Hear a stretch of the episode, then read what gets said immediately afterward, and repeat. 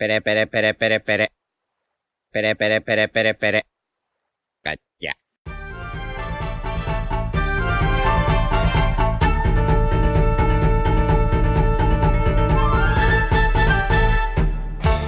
Hola Nakamas y bienvenidos una semana más a Radio Pirata, vuestro podcast favorito de One Piece. Hoy estamos todos. ¿Qué tal chicos? ¿Qué tal Iván? Hola, muy buenas. Yute, ¿Qué pasa, zorras? Jaume, Buenas. Royal Muy buenas. y yo soy Diego y pues obviamente toca review de- del capítulo 1059. ¿no? Pero bueno, antes eh, creo que Jaume y Yute querían hacer una cosa. Sí, yo, yo es que he prometido muchas cosas que tengo que cumplir. Eh, vale, número uno. Es que lo tengo que buscar en, en el calendario del móvil, macho. Eh, vale, número uno. Sergi y David, ¿vale? Que son dos chicos que estaban en la Ovella Negra el, el cuando estuve. Me dieron un cigarro y me dijeron, dieron el podcast, o salúdanos en el podcast. Y pues me dieron un cigarro. Eh, luego está Dalmiro, que creo que también estaba en la Ovella Negra y que me dijo y que tenía una entrevista de trabajo y lo cogieron, así que felicidades Dalmiro. Y a su amigo José, que está en Argentina, pues por lo que sea me dijo, también ha conseguido trabajo, en plan, es seguidor, así que Parece una así que Amaral esto. eh. Claro, sí, sí, sí, sí. Ahora faltan Marta Sebas y los demás. Eh, y, Y Guille, y Guille. nada. Y Guille, Guille, el rockerillo. Eh, bueno, y, y nada, que José, felicidades por el trabajo. Y luego, hoy, hay, bueno, no recuerdo ya ni por qué me ha hablado, eh, o he hablado yo con él, pero un tal Nacho Guzmán me ha dicho, tío, si me saludas en el podcast te como los huevos. Y como que me gusta que me los coman. A, pues- a ver si al final, sí De que, hecho, bueno, al final sí que va a ser verdad que ella se prostituye con los saludos. ¿eh? Sí, sí. Y, y ya, yo creo que ya está, ya he terminado. Bueno, y un saludo a Sean, que estoy en su puta casa grabando. está, jugando al FIFA detrás de ti, literalmente. Claro, es que esto es, esto, esto es Black Mirror, ella casi. Tengo a Sean graba- ahí jugando al FIFA a dos metros de mí. Increíble. Sí, la verdad que saludar a, saludar a un seguidor que te ha dejado su casa para que. Claro, acabo, grabar acabo de saludar. acabo de saludar en el podcast a un tío que tengo un metro. O sea, es. eh, pero bueno. Bueno, y yo te- tengo que mandarle un saludo a dos personas. Álvaro, Venga. Que me reconoció en el gimnasio, pero le dio vergüenza venir a verme, entonces le dijo a mi hermano, oye, he conocido a tu hermano. Total. Y a Fidel, un grande, que vino borrachísimo el- en, en el último festival al que fui, y no paró de repetirme Yamato Nakama. Mm, Y Yamato Nakama. Ya está. Eso sería. Ya, llámate a una camant. Vale, pues entro yo por la banda Bueno, para espera, espérate. mandar otro saludo. Porque, claro, el hermano mayor de Yute, aparte de que, bueno, me trató muy bien cuando estuve en su casa y tal, que está malito, le he pegado la gripe que tenía yo. Pero es que encima se la he pegado porque era tan buena gente que se venía a hacerme compañía cuando estuve yo solo para que no comiera solo, para que no cenara solo y tal. O sea que nada, un saludo desde aquí, eh, que encima le encantaban las teorías, era bastante mejor teorizador que Yute. Así que un saludo, Axraf. Aprovecho. Ayer me pasó algo increíble por Twitter. Estaba discutiendo con un chaval. Y me- Eric, un abrazo desde aquí, por lo del tema de llamado y tal. Me dijo, pues no me hace ni puta gracia que, no, que me llame. Le dije como que, en plan, que no se escuchaban los podcasts porque decía que yo solo Hostia, lo criticaba, leí. no sé qué. Lo leí. Y me dijo, pues que sepas que me escucho todos y tengo el recuento de cuántas teorías has acertado tú y cuántas Royal y llevas más que Royal. Así que un abrazo, Royal. Hasta los propios haters lo saben. Bueno, yo quiero ver las pruebas porque hablar es muy fácil. Vale. Así que, em, Eric, envíame ese recuento por MD y, y lo miramos. Muy bien, muy bien. Bueno, yo quería saludar a mi madre también, ya que estamos. Yo, Bueno, pues y, a y ver, yo también. faltó- Que, faltó- que mi, que- que mi madre. Que mi, eh, mi madre se escucha todos los podcasts. No le gusta One Piece, pero se escucha todos los podcasts. Es increíble. Literalmente te odio, Jaume. Iba a hacer la misma broma. María Jesús, un besito. ¿Se va a poner celosa la, de, la del Sensei? Es- hostia, no es verdad. Que. Es verdad, no, eh, Jaume. No, no. Alberto, si escuchas esto, no se lo pases a tu madre. Bueno, y antes de empezar con el capítulo, eh, tenemos eh, primer colaborador de Radio Pirata, primer eh, mecenas que nos está apoyando en nuestro contenido. Eh, los chicos de Salvat nos han contactado porque traen a España la colección oficial de figuras de One Piece. Eh, bueno, la, lo podéis encontrar en kioscos. Y, y bueno, ¿y en qué consiste esta colección? Chicos. Exactamente, pues es una colección que, que, bueno, que salió ya a la venta hace un tiempo y ahora la están volviendo a sacar. Y yo personalmente tengo las dos primeras figuras, que son de Luffy y de Zoro, Y básicamente las entregas, pues te viene la figurita y luego aparte te viene eh, como un documento explicativo del personaje, con un póster y tal, está bastante guay.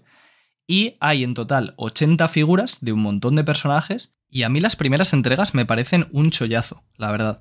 Porque las figuras son de muy buena calidad. La primera entrega creo que cuesta 1,50€. Y luego, por ejemplo, la tercera te vienen dos figuras en una, que son la de, la de Usopp y Chopper. Así que nada, es una colección que tiene muchísimas figuras. Tiene eh, figuras de Roger, de Barba Blanca, de Nami, de Smoker, etcétera, etcétera. Yo la verdad que no conozco ninguna colección que tenga más figuras de One Piece en una sola colección. Sí, exacto. O sea, es que es como la típica cosa que si a lo mejor te gusta coleccionar figuritas, pero no tienes mucho dinero, esto te lo, puedes ir comprando porque son bastante económicas todas y están bastante bien para el precio que tienen. Y además, aparte de todo lo que dice Royal, si os suscribís eh, desde salvat.com, también vais a poder recibir en cada entrega, eh, además de las figuras, pues recibiréis pues fantásticos regalos como por ejemplo camisetas, tazas, cuadernos, relojes, platas mecánicas, postales y muchas cosas más. Eso es, sí. O sea que nada, nosotros muy agradecidos a Salvat, la verdad. Y os vamos a dejar en la descripción un enlace donde podréis encontrar esta colección para los que la queráis eh, comprar online y suscribiros, como, como ha dicho Iván. Bueno, pues vamos a ello. Empezamos con la portada. Eh, seguimos con la ministeria del Germa. Volumen 18, el gas alucinógeno de César. Y vemos que, pues, efe- efectivamente, César ha utilizado un gas alucinógeno para hacer que Katakuri y Oben se peleen entre ellos y asumo, pues, poder escaparse con el Germa. ¿Sacarán figuras de Katakuri? ¿Los de Salvat? Ojo, ¿eh? No sé, están sacando de gente, de gente tan avanzada. Es que estaría guapo, en plan que como ha sido bastantes años después con respecto a la primera edición que hicieron, pues la hayan actualizado un poco. Pues en la web está toda la lista de, de figuras, pero no me acuerdo si estaba Katakuri. ¿Salvat no es salvar en catalán? No, es No. salvado. Salvado, supongo, ¿no? Sí. Salvado. Exacto, sí. Salvado. El, el, yute más políglota. Bueno, a, mí me sirve. Así, así Royal y Gonchi van aprendiendo un poco de catalán. Pero si Royal es valenciano. Bueno, a, a mí, claro, a mí se me subestima, pero yo soy de Valencia y el valenciano es un dialecto del catalán. Sí, realmente sí. No, no lo digas muy alto que te pegan ahí, ahí en Valencia. Sí, en Valencia se creen ¿eh? se- o sea, de verdad que se creen que el valenciano es un idioma. me hace mucha gracia eso. Sí, o sea, tal cual. O sea, tú, tú le, le pones a una de esas personas un texto en catalán y otro texto en valenciano y le dices, dime cuál es el catalán y cuál es el valenciano. Y, y- Pero si y- es que- y- y se- y se buguean, ¿eh? En Valencia se creen muchas cosas, por ejemplo, que van a ganar la liga, que saben jugar al fútbol. Pues si, encuentra, si, me- si- si eres capaz de encontrar una sola persona en Valencia que de verdad se crea que el Valencia va a ganar la liga, te Alguna doy, habrá, te ¿eh? doy lo que quieras. Alguna habrá que se llama Hinksta, ¿no? Barra ¿En baja, Twitter? ba- barra baja Kingston. En Twitter y en Instagram, chicos, seguidme todos. Ole, ha sacado la promo. Tú, escúchame, poca broma. Tengo 999 seguidores en Instagram. Me da un Te puto dejo de seguir Eso- ahora mismo. Que alguien me deje de seguir o que me sigan, porfa. Porque es que Te, me te da voy a toque. dejar de seguir yo ahora mismo. Ahora de repente, Yo también. eh, en vez, de, en vez de conseguir seguidores, pierdo como 500, ¿te imaginas? Ya tienes 998. Vale, perfecto. Te- te lo juro que lo prefiero. 997. Bueno, a ver, chicos, tampoco hace falta. Con, que, fu- con que 900. fuese una. 996. Si esto, fuese en si esto fuese en directo, ahora mismo tendría bueno, 200 menos. Pues espérate al domingo. Ya ves. No, no, por favor, chicos, seguidme, no me jodáis. No, no. No, no, deja de que seguirle. le está deja de saliendo el tiro por la culata Deja, a unos deja de, niveles. deja de seguirle. A ver si llegamos a los 900, por favor, chicos. 995 ya. Hemos ido- Ah, son nosotros, vale. Hombre, claro, sois cuatro.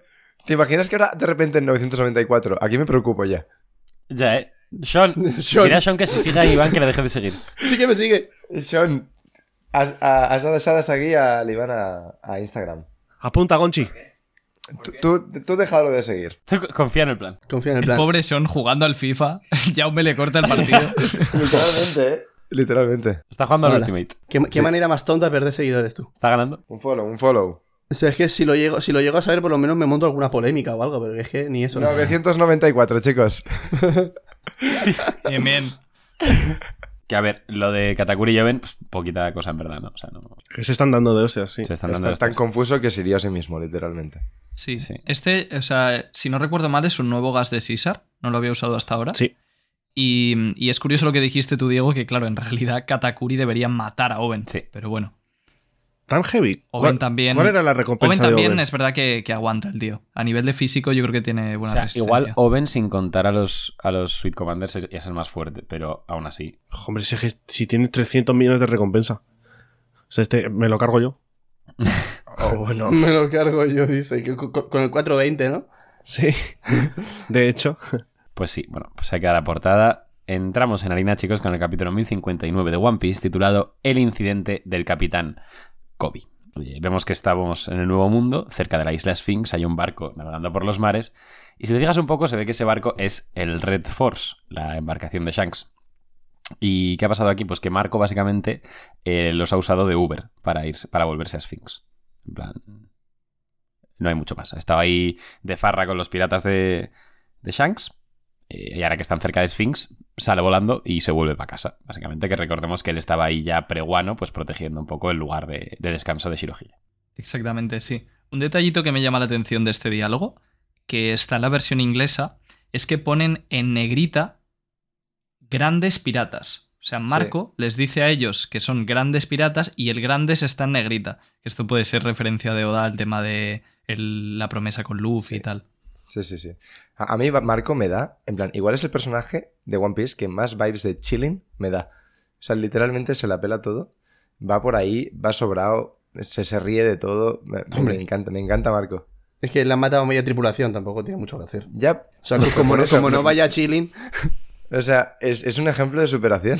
¿Vosotros creéis que, que para la guerra final reunirá eh, Marco al, a la antigua crew de Shirohige que siga por ahí viva? Tipo, por Pues ejemplo, ojalá. a Pista, a Yosu. Porque en plan, es que lo estaba pensando y digo, ya no vamos a ver más a Marco hasta el final de la serie seguramente. Qué pena. puede ser. Yo es que pienso que no van a quedar tantos al final. O sea, si no quedan es que eh, en algún momento tendrán que morir para que no queden rollo. Es que- Claro, pero por pueden ejemplo, morir off yo creo que screen, o sea. mm, tanto Yozu como Blamenco, que son dos que eran usuarios, yo creo que la habrán palmado o la van a palmar. Y entonces es que tampoco te queda tanta gente. Vista. Vista. Sí, Vista, por ejemplo. Vista que lucha No, mano a mano hay, hay con más Mihawk. gente, ¿eh? porque eran muchos, pero vamos, que, que si han muerto unos cuantos más, pues es que al final ya te quedan solo tres o cuatro. O sea, sí eran muchos, pero digo que estén en plan, que sean como medio relevantes. Sí, pero tu teoría de que muriera Yozu no era por, por lo de que se quedara Shiryu la fruta del, del diamante. Pero Shiryu ya tiene. Sí, Te ha Shiryu salido rana. ¿eh? Te ha salido Otra rana, más. claro. sí, pero se la, puede, se la puede comer otro, no tiene por qué ser. Ya, pero entonces Shiryu. no tendría mucho sentido darle la fruta del diamante a otro que no fuera Shiryu, por lo que tú dijiste, de que Zoro podría cortar el diamante. No, pero ahora, por ejemplo- Matar a Yozu ahora sería porque sí. No, pero por ejemplo, por ejemplo, si, si conocen la manera de que un usuario coma solo dos frutas y no tenga nada que ver con una habilidad propia de Barba Negra, por ejemplo, ¿eh? Se la puede volver a tomar Shiryu, o si no se la podría tomar Ávalo Pizarro también, que tenía como. Tenía como. En las manos. Ah, no me sale la palabra. Puños americanos. dedos. No, teni- no, tenía. Dedos. Tenía. Unas turbinas, Tenía sí, como unas algo raro. turbinas, sí. Un perforadoras. turbina sí. raro, sí. Tenía como perforadoras, entonces, pues yo qué sé, que las hace de diamante y va perforando a la peña, yo qué sé. Mm, O sea, yo, yo pienso que es una fruta muy poderosa como para que no tenga más relevancia en la historia. Y me cuadra bastante que se la quede los piratas de Barba Negra. Por, o sea, porque ya han- se supone que han peleado contra ellos, que buscan frutas tochas, etcétera. Sí, yo no descartaría también lo que ha dicho Yute de que igual Barba Negra sabe la manera de que en general la gente pueda comer dos frutas y que no sea exclusivo de él, que además eso, bueno, luego lo podemos hablar, pero también igual tiene relación con cosas que pasan en este capítulo. Sepa vosotros, afición. A, a mí es que me, me encanta cuando. Me encanta cuando a Yu te le dan esas embolias cerebrales que de repente está normal y hace. Y hace ruidos raros. Mec, mec. Mec, mec. Pues hace menos, ¿eh? Antes hacía más. Sí, Bueno, el mec, mec se uno- está perdiendo, ¿eh?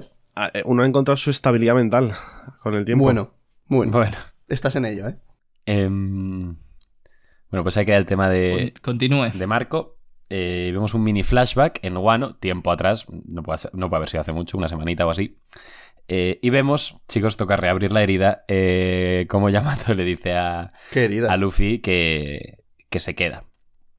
Pero aquí por lo menos Oda nos da un motivo un poco más mm, coherente, ¿no? Con lo que es Yamato, que es que pues a raíz de la incursión de CR7 en Wano, eh, ha dicho, coño, ahora que no está caído, aquí va, igual llega gente que es muy tocha y, no puedo abandonar a, los panas de Wano. Entonces me voy a quedar aquí a protegerlo, se lo explica Luffy. Luffy parece entenderlo, pero también vemos un, un panel en el que Yamato está como súper emocionado y dice que, que aún así como que sí que tiene muchas ganas de ser parte de su tripulación. Entonces, cositas ahí. Pobrecito, eh. Y, y Luffy no le hace mucho caso, ¿eh? A ese último comentario. ¿Cómo que no le dice lo sé, literalmente? Bobo. No, dice. Se pone a hablar de lo de- anterior, de lo de mm, Momo. Sí. No. Dice, quiero ser parte Sí. de tu tripulación, o sea que no tengo problemas si me llamas Nakama. Lo sé, pero bueno, está bien, no te preocupes. Le dice no Ah, sé, bueno. pero no, ¿eh? Vale, Es es, que Royal está en la de inglesa, claro. Claro. Claro, es que yo, también, yo también Ah, estoy amigo. con TCB y he entendido, he entendido a Royal. Pues, o sea, yo la, la semana pasada en el podcast me, me quejé mucho de que, en plan, de hecho le pedí expresamente a, a- a Oda, iba a decir a Royal ya, es que como que son, como que son similares, eh, le, le pedí expresamente a Oda en plan, joder, si llega a hacer literalmente lo que ha pasado en este capítulo, no, no, no me hubiese quejado.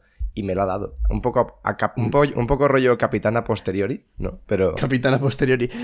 pero es que luego tuvo que llegar Adri Kazam. Claro, ahí O sea, está. Es que ahí estamos, ¿eh? Segunda, segundo podcast, segunda mención a Adri Kazam. Pues las Yo a estuve llorando tachando. por Twitter, pero en plan, solo llorando. Pero luego llegó Adri Kazama a salvarme en argumentos. Ojo. Sí, sí, sí, sí, sí. O sea, como como vayáis a conforme. decir lo de la bandera, Pues sí, sí, lo- efectivamente. Lo, voy a decir, lo voy a me, decir. me parece un paridón eso. A mí no. Eh, pues nada, que yo estaba conforme con que eh, Yamato, pues, ah, hubi- hubiese tenido lo que yo pedía, ¿no? En plan, que, que se quedara para proteger Wano y no para hacer turismo. Y Adri Kazam dijo, pues, eso mm, carece un poco de sentido cuando Luffy literalmente le ha dado su bandera a Momo para decirle, en plan, como para proteger el territorio, que cualquiera que se quiera meter con, con ellos tendrá que meterse con él también, ¿no? Pero a mí me parece. Eso me O sea, parece que poco no de- tiene eso- ningún eso es- sentido. Eso es una ¿Cómo que- ¿Tú, tontería. tú te crees que si Akainu llega a Guano, ve la bandera y dice, ah, hostia, me voy? Claro, eso es eso es lo primero. Eso es lo primero. Y lo segundo que eh, Luffy no se teletransporta. O sea, el Pero ¿y momento en entonces que en la isla alguien- ¿quién se queda? Claro, es literalmente lo- ¿Eh? es un Kazam eso. Porque en la isla Yojin, ¿qué pasa? Que tampoco está un- literalmente un- uno de los armas ancestrales purulando como si nada, ¿no? No. Bueno, pues O sea, es que o sea- en la isla de no, no hay ningún personaje que tenga que quedarse. Aquí está Yamato. Y encima en Wano es que tienen a Momo que de aquí a poco va a ser literalmente caído, obviamente no tan fuerte, y encima va a manejar la espada casi como Oden. Tienes a todos los vainas rojas al completo y saben que está el arma ancestral Plutón. O sea, Pero que es que Yamato está diciendo eso antes de que le dé la bandera a Luffy. Eso para empezar. pero que esto es innecesario, que sé que esto es un parche, literalmente. no, no, Sí. pero ¿cómo va a ser un, pero cómo podéis ser tan bobos de decir que esto es un parche? O sea, pero, pero una- es tú- que yo creo que estáis tú te todos crees, un poco... ¿Tú te crees que Oda se mete a Twitter a leer a la gente y vio a la gente quejándose y dijo, ah, no, pues voy a, voy a parchearlo? A lo mejor Oda no, pero sus editores sí. O sea, es Mira, que... esto, no, hombre, este no. capítulo si estaba este capítulo escrito. escrito, Ah, claro, mira, cabrón. Bueno, esto- chicos, vale. Vale, pido palabra, pido turno de palabra. O sea, esto para mí está muy bien hecho, ¿vale? Porque primero, Oda te está enseñando cómo Yamato le dice a Kinemon y a Momo que se queda para visitar Wano, igual que lo hizo Oden y tal. Entonces, tú como lector no estás confiando en Oda ni en Yamato y estás pensándote que esa es la razón real por la que se queda. Para más adelante descubrir que eso se lo decía solamente para no herir el orgullo de Momo y que en realidad tenía una razón de peso para quedarse, que tenía mucho sentido y que además estaba pensada desde antes. Me- y aún así sigue siendo una tontería porque Luffy le da su puta bandera para en plan marcar el Guano como su territorio. Entonces, Pero Yute, Pero que que esto lo hice antes a de la bandera. Hay gente a la que lo de la bandera no, le, no la va a disuadir, Yute. ah, bueno, entonces en la isla Yojin, pues nada, que No vaya me, quien parece quiera. que, no me parece que la isla Yojin tenga el mismo peligro que Guano. O sea, La isla Yojin es literalmente la única manera de cruzar del nuevo mundo al Grand Line. Para empezar. O sea, que importante es de cojones. Y luego es que hay un puto arma ancestral que maneja a todos los reyes marinos. O sea, es Sí, la misma importancia que literalmente Guano. La gente no sabe que el arma ancestral está ahí. De todas formas, no tiene que ser algo matemático de que haya exactamente el mismo nivel de poder protegiendo cada isla. Claro. Es una cuestión de que Yamato se da cuenta de que eso es algo que puede pasar y se queda para protegerlo. Porque no va a estar tranquilo si se va, por mucho que esté la bandera de Luffy. pero es que es tan simple como que en la isla Gyojin no había una figura como la de Yamato. Igual si lo hubiese visto hubiese pasado algo similar, pero es que, o sea, no, no, no Pero sé. es raro porque tampoco hay figuras como la de los vainas rojas o Momo, que son figuras que, sobre todo Momo, a futuro van a tener mucho poder. Entonces, Bueno, a futuro, Queda muchísimo hasta, y hasta que lo tenga Yute, o sea, pero queda de- muchísimo más extraño el hecho de en plan que encima se quede llamado, es como súper redundante. O sea, ya se, O sea- queda, ya se quedan y Nekomamushi, por ejemplo. Claro. Yo entiendo que podrías decir, ¿y por qué Jinbe no se queda en, en Isla Gyojin? Si aquí en Wano realmente ya hay más gente fuerte para proteger la Pero isla. es que no es lo mismo. Pues sí, y eso, y eso es verdad. Pero al final, o sea, es una decisión que toma Oda para la historia, que a lo mejor no es perfecta, pero para mí está suficientemente bien justificada. Y en un primer momento nos quejamos muchísimo, yo me quejé el primero, Pero aquí tengo que darle la razón a Oda. Ah, yo O sea, creo que todo depende bien. de, de- Yo creo que todo depende un poco. O sea, yo, yo entiendo todos los puntos de vista. Evidentemente, yo tiro un poco más por el punto de, de que Yamato al final no, no, no se une, ¿no? Pero eh, yo creo que depende sobre todo de cu- cuán literal o cuán simbólico te lo quieras eh, tomar, ¿no? Y, bueno, y cada uno lo, lo ve a su manera. Y a mí lo que me pasa es. Aunque entiendo perfectamente todos los argumentos del Sir, pero Luffy no se puede eh, teletransportar, eh, a- eh, la bandera no di- disuade a todos los enemigos, sí, pero em, a nivel de, de escritura, por así decirlo, ¿vale? Me, a mí me choca el hecho de que Luffy diga, te dejo mi bandera en plan para proteger la isla y como que im- imponer y tal, y que sepan que si se meten contigo yo iré por ellos, lo que sea. Y luego diga, no, pero tú Yamato, quédate aquí por si acaso, ¿no? No es así. plan, a mí- Pero es que, a es, que mí no, eso- es que no ha ocurrido eso. no, no, a ver, es una forma de hablar. Me refiero que, o sea, Yamato se queda para proteger, ¿vale? O sea, vamos a hacerlo bien, vamos a, a ir por orden. Primero es Yamato que dice, me voy a quedar para que los dos estemos tranquilos, ¿vale? Eh, así, pues tú te vas tranquilo de aventuras, yo me quedo aquí, protejo Guano y estamos todos seguros de que van a estar bien. Eso, eso para empezar, que evidentemente tiene sus, sus reservas con to- todo el tema de que Guano creo que ya está bastante protegido con los vainas, etc. Y Momo tampoco es poca cosa. Pero bueno, eh, es eso por un lado. Y luego, en plan, pero luego que igualmente Luffy le dé su bandera a Momo como para representar la, la- la seguridad e imponer de cara a los posibles enemigos, cuando ya se queda Yamato por lo bajini, a mí, a mí personalmente me choca. O sea, entien- entiendo perfectamente todos los demás argumentos, simplemente a mí que esté hecho de esta manera me, no, no me acaba de convencer del todo, aunque me quedo conforme, ¿eh? pero no me acaba de convencer del todo. O sea, es verdad que está un poquito forzado, pero para mí no es lo suficiente forzado como para que es- Claro, yo no digo que esté mal. quejarse, por así decirlo. O sea, yo creo que. Mi opinión, mi opinión. Mi opinión, yo creo que lo ha aplazado. O sea, yo creo que esta escena la ha aplazado varios capítulos para que no quedara tan extraño con lo de la bandera. Con la escena de la bandera.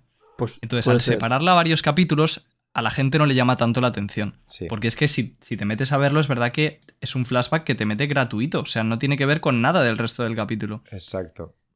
Pero yo creo que lo ha hecho por eso. Y sí que creo que estaba O pensado. sea, sí que tiene que ver porque es cuando sale Marco, que Marco está como recordando ese momento, ¿no? Hmm, Sí que tiene que ver. Sí, pero es muy forzado porque... No, no es tan o sea, al final forzado. la escena de Yamato no tiene mucho que ver. Pero no es tan forzado porque es como que todo el mundo había pedido un reencuentro entre Marco y Luffy y por fin lo hemos tenido y como que lo juntas, o tampoco me parece tan forzado, la verdad. Aprovecha. A ver, no es tan junta forzado, con Marco pero sí que... y Marco ve que está hablando con Yamato. O sea, yo esto, de hecho, lo estuve hablando con Royal y a mí lo que me pasa, o sea, a mí me parece bien la decisión, que de hecho esto no lo hemos comentado, creo, pero eh, que realmente lo que está pasando aquí es, pues eso, que Yamato... mm, Ah, sí, lo ha dicho Royal, que, o sea, que Yamato como que por no herir el orgullo de, de Momo y tal, dice que se va a quedar para hacer turismo, pero realmente lo, lo hace para proteger Wano sin que ellos se sientan mal, ¿no? Eh, y, y claro, es como, entiendo que Oda ha querido, como primero meternos a nosotros el bait de eh, somos, nosotros somos Momo y Kinemon y nos creemos que de verdad se queda hacer turismo, yo el primero, eh, y luego, para luego... y pues, nos la ha colado. y- es que nos, nos la ha colado nos la ha colado. totalmente. Ahora, a todo el mundo se la ha colado. más allá de que la cuele o la deje de colar, a mí, para mí creo que hubiese tenido como mucho, mucha más fuerza que en el mismo capítulo eh, diga eso, lo de que se va a quedar para hacer turismo, y luego, o en plan, y luego por, Sí. hable Y con ver como alguna mirada a Momo cuando le Claro, bandera claro, algo de eso, sí. al- algo que sea en el mismo capítulo, porque a mí me costó mucho entender, en plan, lo que había hecho Yamato para no herir el orgullo de, de Kinemon y Momo. Y me ha costado entenderlo porque estaba separado en capítulos. Pero lo llega a hacer en el mismo, y creo que para mí al menos hubiese tenido, tenido como, no más sentido, pero sí más fuerza. Sí, yo en Eso, eso estoy eso de sí acuerdo. puede, en eso yo también estoy de acuerdo. Y luego, yo eh, otra cosa que quería comentar es que para mí Yamato con esto mejora bastante como personaje. Porque es de las primeras decisiones que toma que no están hechas en función de lo que haría Oden. O sea, no, toma la decisión pensando, Oden haría esto, eh, soy Oden, tengo que hacer esto. No. Piensa por su cuenta y dice, vale, tengo que proteger Wano. Oden me da igual. Y aún así ha hecho lo que haría Oden. Hmm. Eso es la hostia, en Claro, verdad. pero eh. no intentándolo, pero no intentándolo. Claro, y ese es un poco el character development. Sí, sí. O sea, yo creo que un poco sí que se queda también para ver Guano. O sea, Guano se va a ir a verlo igualmente. Hombre, Hombre, es claro, que no tiene ya- nada ya más que que, está- hacer. Claro. No, puede quedarse en Onigashima por si ocurre algo. Todo el rato cuidando de Momo. A ver, yo creo que Yamato desde cualquier parte de Wano hasta Nigashima llega en, en un, en un tiro de piedra, ¿eh? Pues seguramente. A ver si se convierte en el zorro ese, igual es rápido, sí, puede ser. Claro. Pues aquí el tema de Yamato. Y bueno, no sé qué lo había hecho antes, pero efectivamente aquí también tenemos el, el esperado reencuentro entre Marco y, y Luffy. Que simplemente viene a avisarle pues de que ha visto un barco en la costa y que se va a marchar con, con ellos. Claro, el hijo puta no le dice que es Shanks. ya, ¿eh? Dice, he visto un barco, me piro. Un barco bonito. Sí, Qué cabrón realmente, sí. sí. Y bueno, nada, tienen ahí un, un momentito en el que recuerda a Marineford, que, que recuerda que le salvó, tal, le da las gracias. Y bueno, también tiene como una pequeña interacción comentando lo que pasó en Marineford con Jimbe. Y el puto Jimbe dice, hace tanto que ya me he olvidado. Y esto me, pare- me hizo muchísima gracia la reacción, porque es como, has participado en la guerra más grande de la historia de tu mundo, que ha sido hace dos años. Y, ah, no, me he olvidado. Fa- Fathermore. Sí, y una cosa que, que yo he pensado es que Marco no le dice a Luffy que es Shanks, pero yo creo que Luffy sabe que es Shanks. Por lo que dice cuando siente cosas, cuando Shanks hace lo del haki y como que hace algún comentario de que le ha venido cierto recuerdo a la memoria o, o lo que sea y está sonriendo. Yo creo que Luffy sabe que Shanks está cerca. Sí, pero de ahí a asumir que Marco ha visto un barco. O sea, yo creo que Shanks, o sea, Luffy sí que detectó a Shanks cuando lo del haki, o sintió algo Sí. tal, pero, pero ahora, Ya, bueno, no sé. no sé. Y bueno, ya Marco le dice que Ace estaría muy feliz y muy orgulloso de ver cuánto ha crecido, y Luffy pues sonríe y dice que, que de puta madre. Puta madre. Ya está, de puta madre. Ya se despide diciéndole que esta, que es su era, que sigan con, con esa determinación, y Marco ya pues tira para casa. Eh, Chicos, cambiamos escenario, nos vamos a, a Amazon Lily. Y, bueno, vemos que Boa está pues un poco harta ¿no? de recibir el, el- el ataque constante de la Marina ahora que ha perdido sus privilegios como Shichibukai. Y le dice a, a la Neon Basama esta que se llamaba Gloriosa, ¿no? Roya. Sí, Le dice que igual lo mejor sería casarse con Luffy. Eh, Obviamente, esto también eh, tirando de la escuela de Rikazam, que esto es un gag, pero igual no tanto en el fondo, porque, o sea, lo de casarse sí, pero que igual la solución para Boa ahora es simplemente buscar el amparo de Luffy, ¿sabes? Después de quedarse sin la protección de, de ser una Shichibukai. Que vaya Yamato. que vaya, va- Yamato va, va haciendo eh, de Amazon Lily a Guano y luego también pasa por la isla Yojin para que tal. A ver, o sea, es verdad que la idea, o sea, es una idea que tiene sentido, pero mm, de la misma manera, por ejemplo, pues se podría convertir en territorio de, de Luffy y ya está, ¿no? Y no tener que subirse Hancock al barco. No, no, sí, me refería a eso. No, no, me Hancock, no creo que se suba al barco. Vale, vale, no, es que creo que lo que decía Adrikazam era que, mm, o sea, que sí que fuera al barco. Ah, pues lo leí por encima. No, eso, eso no. Para mí no tiene mucho sentido eso. O sea, que, que se una Hancock como una cama, decís. Hancock Sí. Sí, sí, a mí. Adri- Yo he leído eso en Twitter, creo que fue Adrikazam. Pero Sí, Hancock Adri no en dejaría cierta vendida. parte- No dejaría vendidas a sus cuya, en plan. No creo. Claro. O sea, yo estoy de acuerdo con que no se va a unir Hancock, pero Adri sí que piensa que podría ser una solución para Hancock eh, ser la, la nueva Nakama, aunque también da algunos argumentos de que le choca que lo pueda ser como lo poderosa que es y, y otras cosas. Sí, de todas formas, también comentar que justo en este mismo capítulo vemos que hay un protector de Amazon Lily que está bastante cerquita. O sea que en realidad la situación de Hancock no es tan. Sí, pero tan es un protector que está ya como en. su- Bueno, ya, ya lo comentaremos. Ya llegaremos, sí, pero es un, es un- es un protector que es, es un farol de protector. O sea, más. No es un farol. Un poco. depende de quién venga. es un Claro, farol. Depende de quién venga, claro. Claro, bueno, pues vemos un, un mini flashback de hace algunas semanas en el que vemos que la Marina atacó a Amazon Lily, eh, pues al perder Boa su su estatus de Shichibukai, y se nos presentan eh, las nuevas armas del gobierno mundial por el que ya no necesitan a los Shichibukai, que son los serafines, que pues aquí vemos al, al primero, bueno, a la primera es... Y vemos que es una niña pequeña, con, con alas, fuego en la espalda, y que tiene poderes similares a los de un pacifista. A ver, ¿quer- ¿queréis entrarle a la chicha ya? ¿O no? Chúpale. De los serafines. Yo me esperaría al. Yo me esperaría al reveal, pero. Al reveal. Sí. Como queráis. Sí. Es que el, va, ca- va. el capítulo es como al, al segundo. tan caótico que realmente da igual Sí. cuando lo comentes. Bueno, y esto, esto también lo dijo Adrikazam en su hilo, que, es- o sea, que los, los serafines son ángeles. Entonces, pues, toda la iconografía de pues, Im siendo Dios o lo que sea, tal. Es, es Sí, verdad, exactamente. es verdad.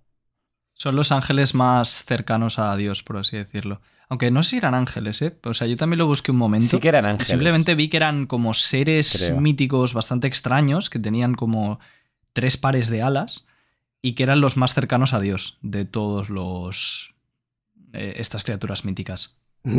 Es que, no, o sea, yo, la palabra ángel no estaba en el artículo de Wikipedia que yo leí. no, no, pero no, puede que pero sí que que, sean que me hace gracia que los llames como criaturas míticas como si fuesen un minotauro, ¿sabes? A ver, Bueno, espérate que lo siguiente es sacar una zoan mitológica del serafín. bueno, pues eso, vemos a, a la primera eh, Serafín, ¿no? Y vemos que tienen una fuerza descomunal. O sea, la- las propias cuyas se sorprenden, ¿no? Ante la fuerza de, de este bicho. ¿Qué pasa? Pues que, parece que viene alguien más de repente a unirse a, la fiesta. La marina dice que pues, se están acercando unos piratas y estos piratas eh, se acercan con un maremoto. Esto ya nos da una pista de quién son. Y son efectivamente los piratas de Marshall D. Teach, los piratas de Barba Negra. Eh, y vemos aquí a Katarina Devon, al propio Teach y a Vasco Shot. Y vemos que Teach dice que ha venido a, a por la propia Boa Hancock y que no piensa entregarle su poder a la marina.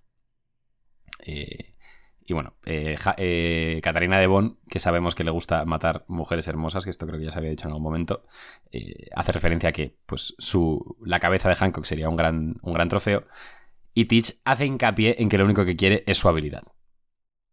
O sea que Teach sabe cosas. que ¿Vosotros no creéis sabemos, obviamente. que esto es a lo que se refería Teach cuando dijo hay que ir a por ello antes de que lo consiga la Marina? Pues Sí. pa- Para mí tiene muchísimo sentido. Sí, sí, yo sí. creo que es esto. Y otra teoría fallada. Por todo el mundo. O sea, Eh, es- porque- nadie, vio venir esto. ¿Quién se iba a imaginar esto? Nadie, nadie.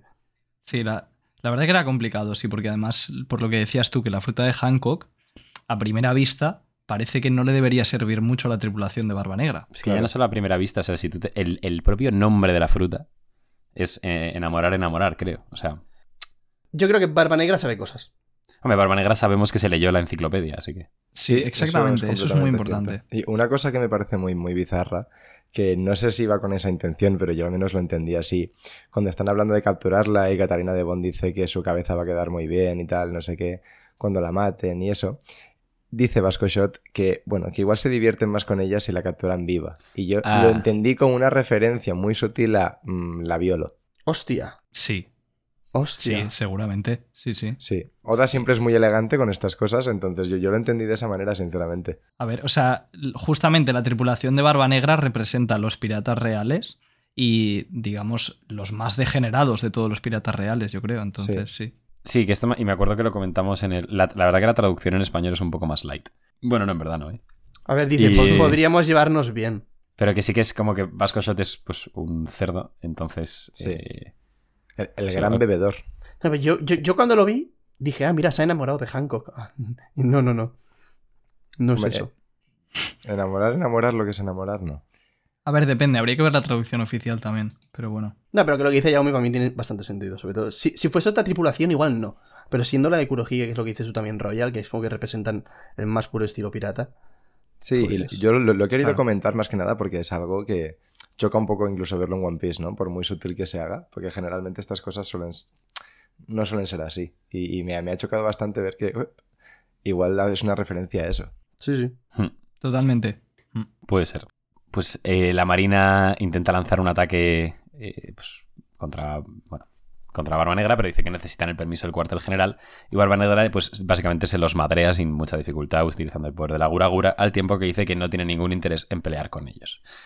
Y se aproxima hacia la guarida de Boa Hancock, eh, instándola a salir. La Marina también insta a salir a Boa Hancock y le dice que si, que si sale, que no están interesados en tener una batalla, simplemente que si se va pacíficamente con ellos, se acabará todo esto. Pero Boa Hancock pues no le hace mucha gracia la idea y dice que no piensa ir hacia ningún lado y que no se inclina ante nadie.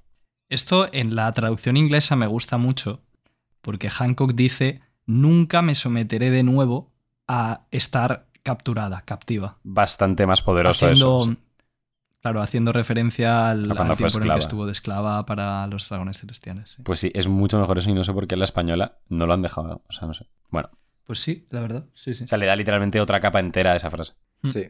Eh, Teach, que se las ve muy felices para, para avanzar hacia Boa Hancock, eh, pues de repente vemos que algo se está aproximando hacia él, ¿no? De hecho, le piden ayuda a sus subordinados, le, le dicen que nada de lo que le hagamos funciona. Y vemos que Teach se sorprende mucho al ver algo y dice, no, imposible. Cabello blanco, piel morena y alas negras. Y vemos que aparece otro serafín que tiene tatuado PX en el, en el brazo, se da cuenta Teach también.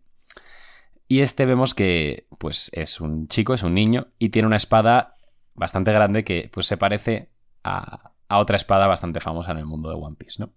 De hecho, le vemos hacer un tajo y corta eh, un trozo de la montaña de, de la esculla. También, cosa que ya hemos visto hacer a otra persona que, que tiene una Sí. espada muy parecida. eh, entonces, eso. Y de hecho, bueno, este, el serafín se, a- se abalanza sobre Teach. Teach consigue un poco detener su impacto. Y eso, bueno, y luego utiliza su fruta para, para pues, intentar absorber todo lo que hay en, en su alrededor con el Black Hole, como hizo en la Isla Banaro cuando, cuando peleó con Ace. Vale, serafines. Eh, pues, ¿qué, qué pasa con los serafines, chicos? A mí me flipan, sinceramente. O sea, a mí me encanta lo de las serafines porque me parece algo súper... O sea, para empezar, súper interesante, pero es que... Y seguramente no hemos visto... O sea, hemos visto mucho ya de ellos, bueno, o poco, lo que sea, pero lo que hemos visto es una borrada. Y no debe ser ni un 5% de lo que pueden llegar a hacer. Y, y- y porque, claro, tiene pinta de como que mezclan ADNs dependiendo del, de- de- del, del ADN que tengan tal pues ca- ca- cada serafín puede llegar a ser una burrada. Y, y se, se abre un espectro de posibilidades con el tema de, de quién puede llegar a tener el, fac- el factor de, li- de linaje Vegapunk. En plan, igual tiene el de Kaido, el de. A ver, el de Kaido igual no, lo tiene, porque la fruta de Momo... tiene, 100%, exacto, exacto, porque tiene la fruta de Momo. Entonces, buah, yo, yo creo que a mí esto me ha flipado muchísimo. Aquí el punto es ver si va a utilizar solamente los de los que han sido Shichibukais o, o los de todo el mundo en general. Porque Pero ¿para qué se va a autoimponer esa limitación si tiene el ADN de Claro. Kaido, ¿sabes? Claro, esa es un poco la, la duda, ¿no? O sea, lo lógico sería que aparezcan serafines de más personajes. Lo que pasa que es curioso porque justo los dos que han salido en este capítulo son dos Ichibukai. Y, y no es algo tan... Quiero decir, si de verdad hay serafines de un montón de personajes, es raro que justo coincida eh, que los dos que salen son de Ichibukais. Pues Pero bueno, puede salido que ser que lo haya hecho dos- Oda para confundir y tal. Sí. Sí, habiendo salido solo dos, no tomaría como un hecho que van a ser solo Claro. los Ichibukais. Claro. No, O sea, no, no. sí. no hay que tomar la parte por el todo. Y, y, o sea, realmente tiene mucho sentido que, que- que veamos que, que Oda nos parta la puta cabeza viendo de serafines que sean como, pues como Kaido o lo, lo que sea. O sea, es que, que nos lo dijo alguien en el chat, sería muy gracioso que viese uno de Baggy, que es súper Sí. débil, Sí, sí, sí. que es súper débil y toda la marina flipando y tal. Y que por alguna razón sí. le salgan las cosas bien también. ¿Te imaginas? Eso sería Claro, increíble. se da la vuelta y es el serafín más fuerte, ¿sabes? Solo por potra. Aquí lo que hay ahora mismo es pues como dos opciones muy grandes, ¿no? Que sea de gente que la marina ha tenido capturada o que sea de los Shichibukais que pues a lo mejor eh, que un requisito para entrar en Shichibukai sea dar parte de tu ADN o alguna cosa así. O las dos. Bueno, podría ser las dos, que tanto Shichibukais como gente que han tenido capturada.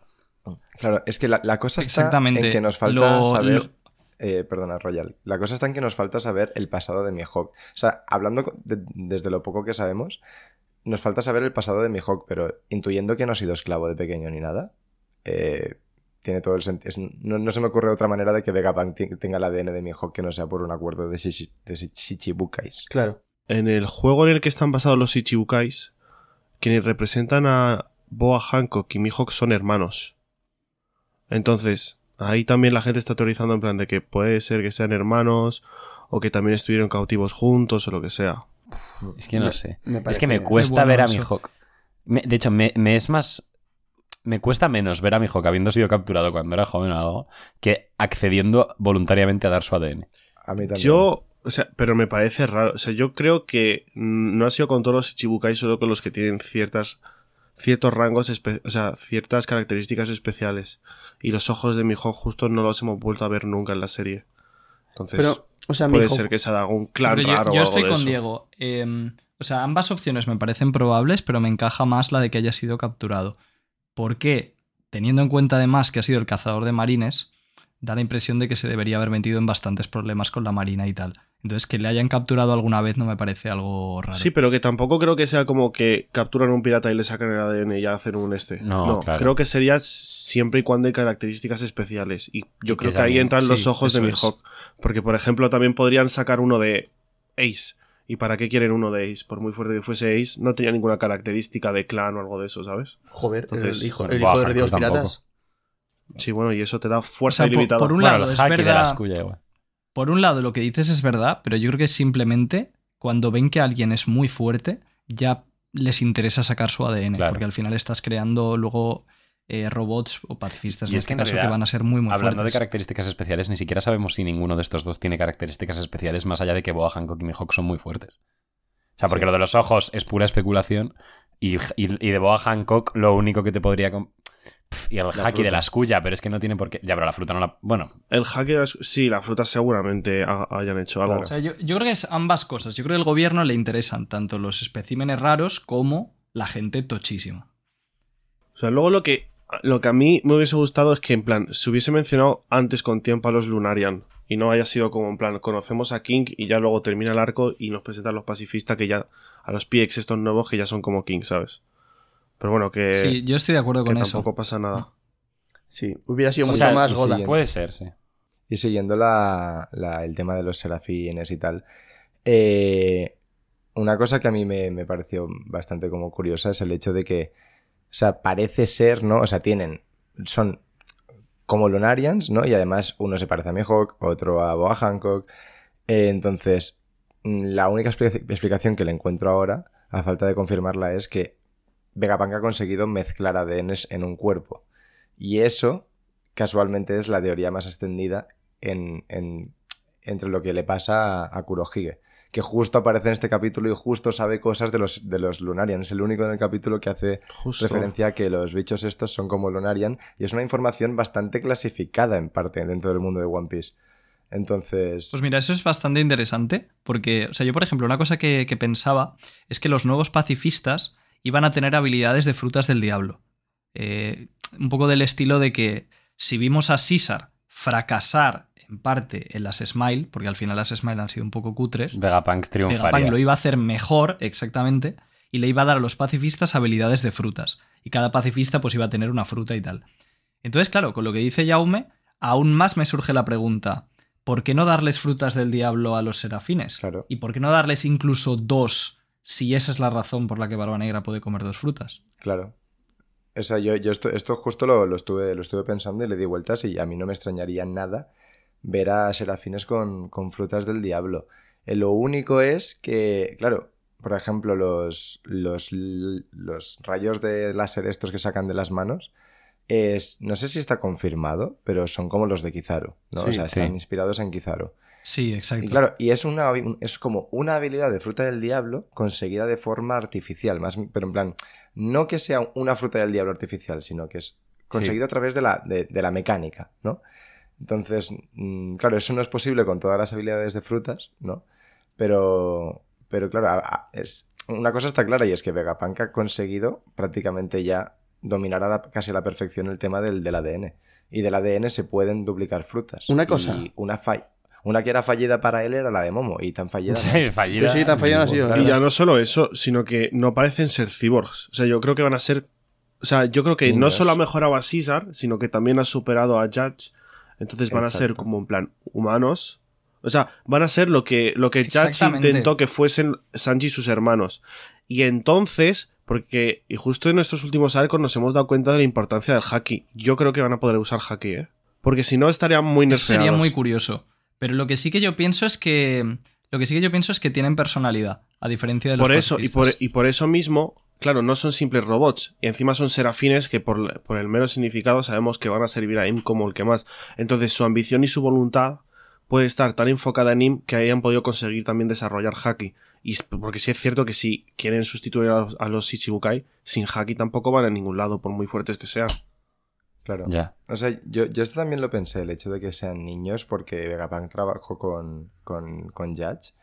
Y, y lo, lo del haki es una cosa que realmente no, no me había planteado. Y sería la hostia. Es que imagínate los putos niños de mierda que son Lunarians, que tienen la habilidad de Mihawk, que encima pues pueden comer frutas del diablo y encima tienen haki. O sea, es que es el ejército perfecto. Y por, encima O programado. sea, yo, yo no creo que tengan, pero si tuvieran estoy de acuerdo que sería increíble. Imagínate, por ejemplo, al, al serafín de Boa Hancock usando haki del rey. No, Eso esa sería no- una cosa. no del rey no creo, pero en plan de armadura, tocho, incluso Ryo y así, yo estoy convencido. Porque Pues es que el haki no deja de ser la voluntad. ¿Y cuánta voluntad puede tener un esclavo? O sea, Es que, Ya, es claro, que pero pensando. por eso lo digo, la voluntad la enfocan en Im. Entonces, para ellos es Im lo Bueno. es todo. En cuanto vean que a Im le puede pasar algo, sacan voluntad y ambición para protegerle. Es lo único que van a buscar. O sea, en plan, es, es lo que son los serafines. O sea, no sé si lo puso Adrikazam, pero eran como en plan los que más abogaban por Dios, los que más confiaban en Dios, los que más fuerza darían por Dios. O sea, Sí, o sea, tiene sentido. Y, y un melón que se abre un poco, al menos para mí, eh, y es que se teorizaba mucho que Vegapunk era bueno y que simplemente era un puto loco de la ciencia. Y a mí este capítulo me hace dudarlo un poco lo de que sea bueno, ¿eh? Sobre todo si... Justo. o sea, no, bueno, sobre todo no. Mm, Porque, o sea, hay una experimenta- experimentación con niños, literalmente. Y hay una opresión clarísima a los Lunarian a, a través de, de Sí, los pero- serafines.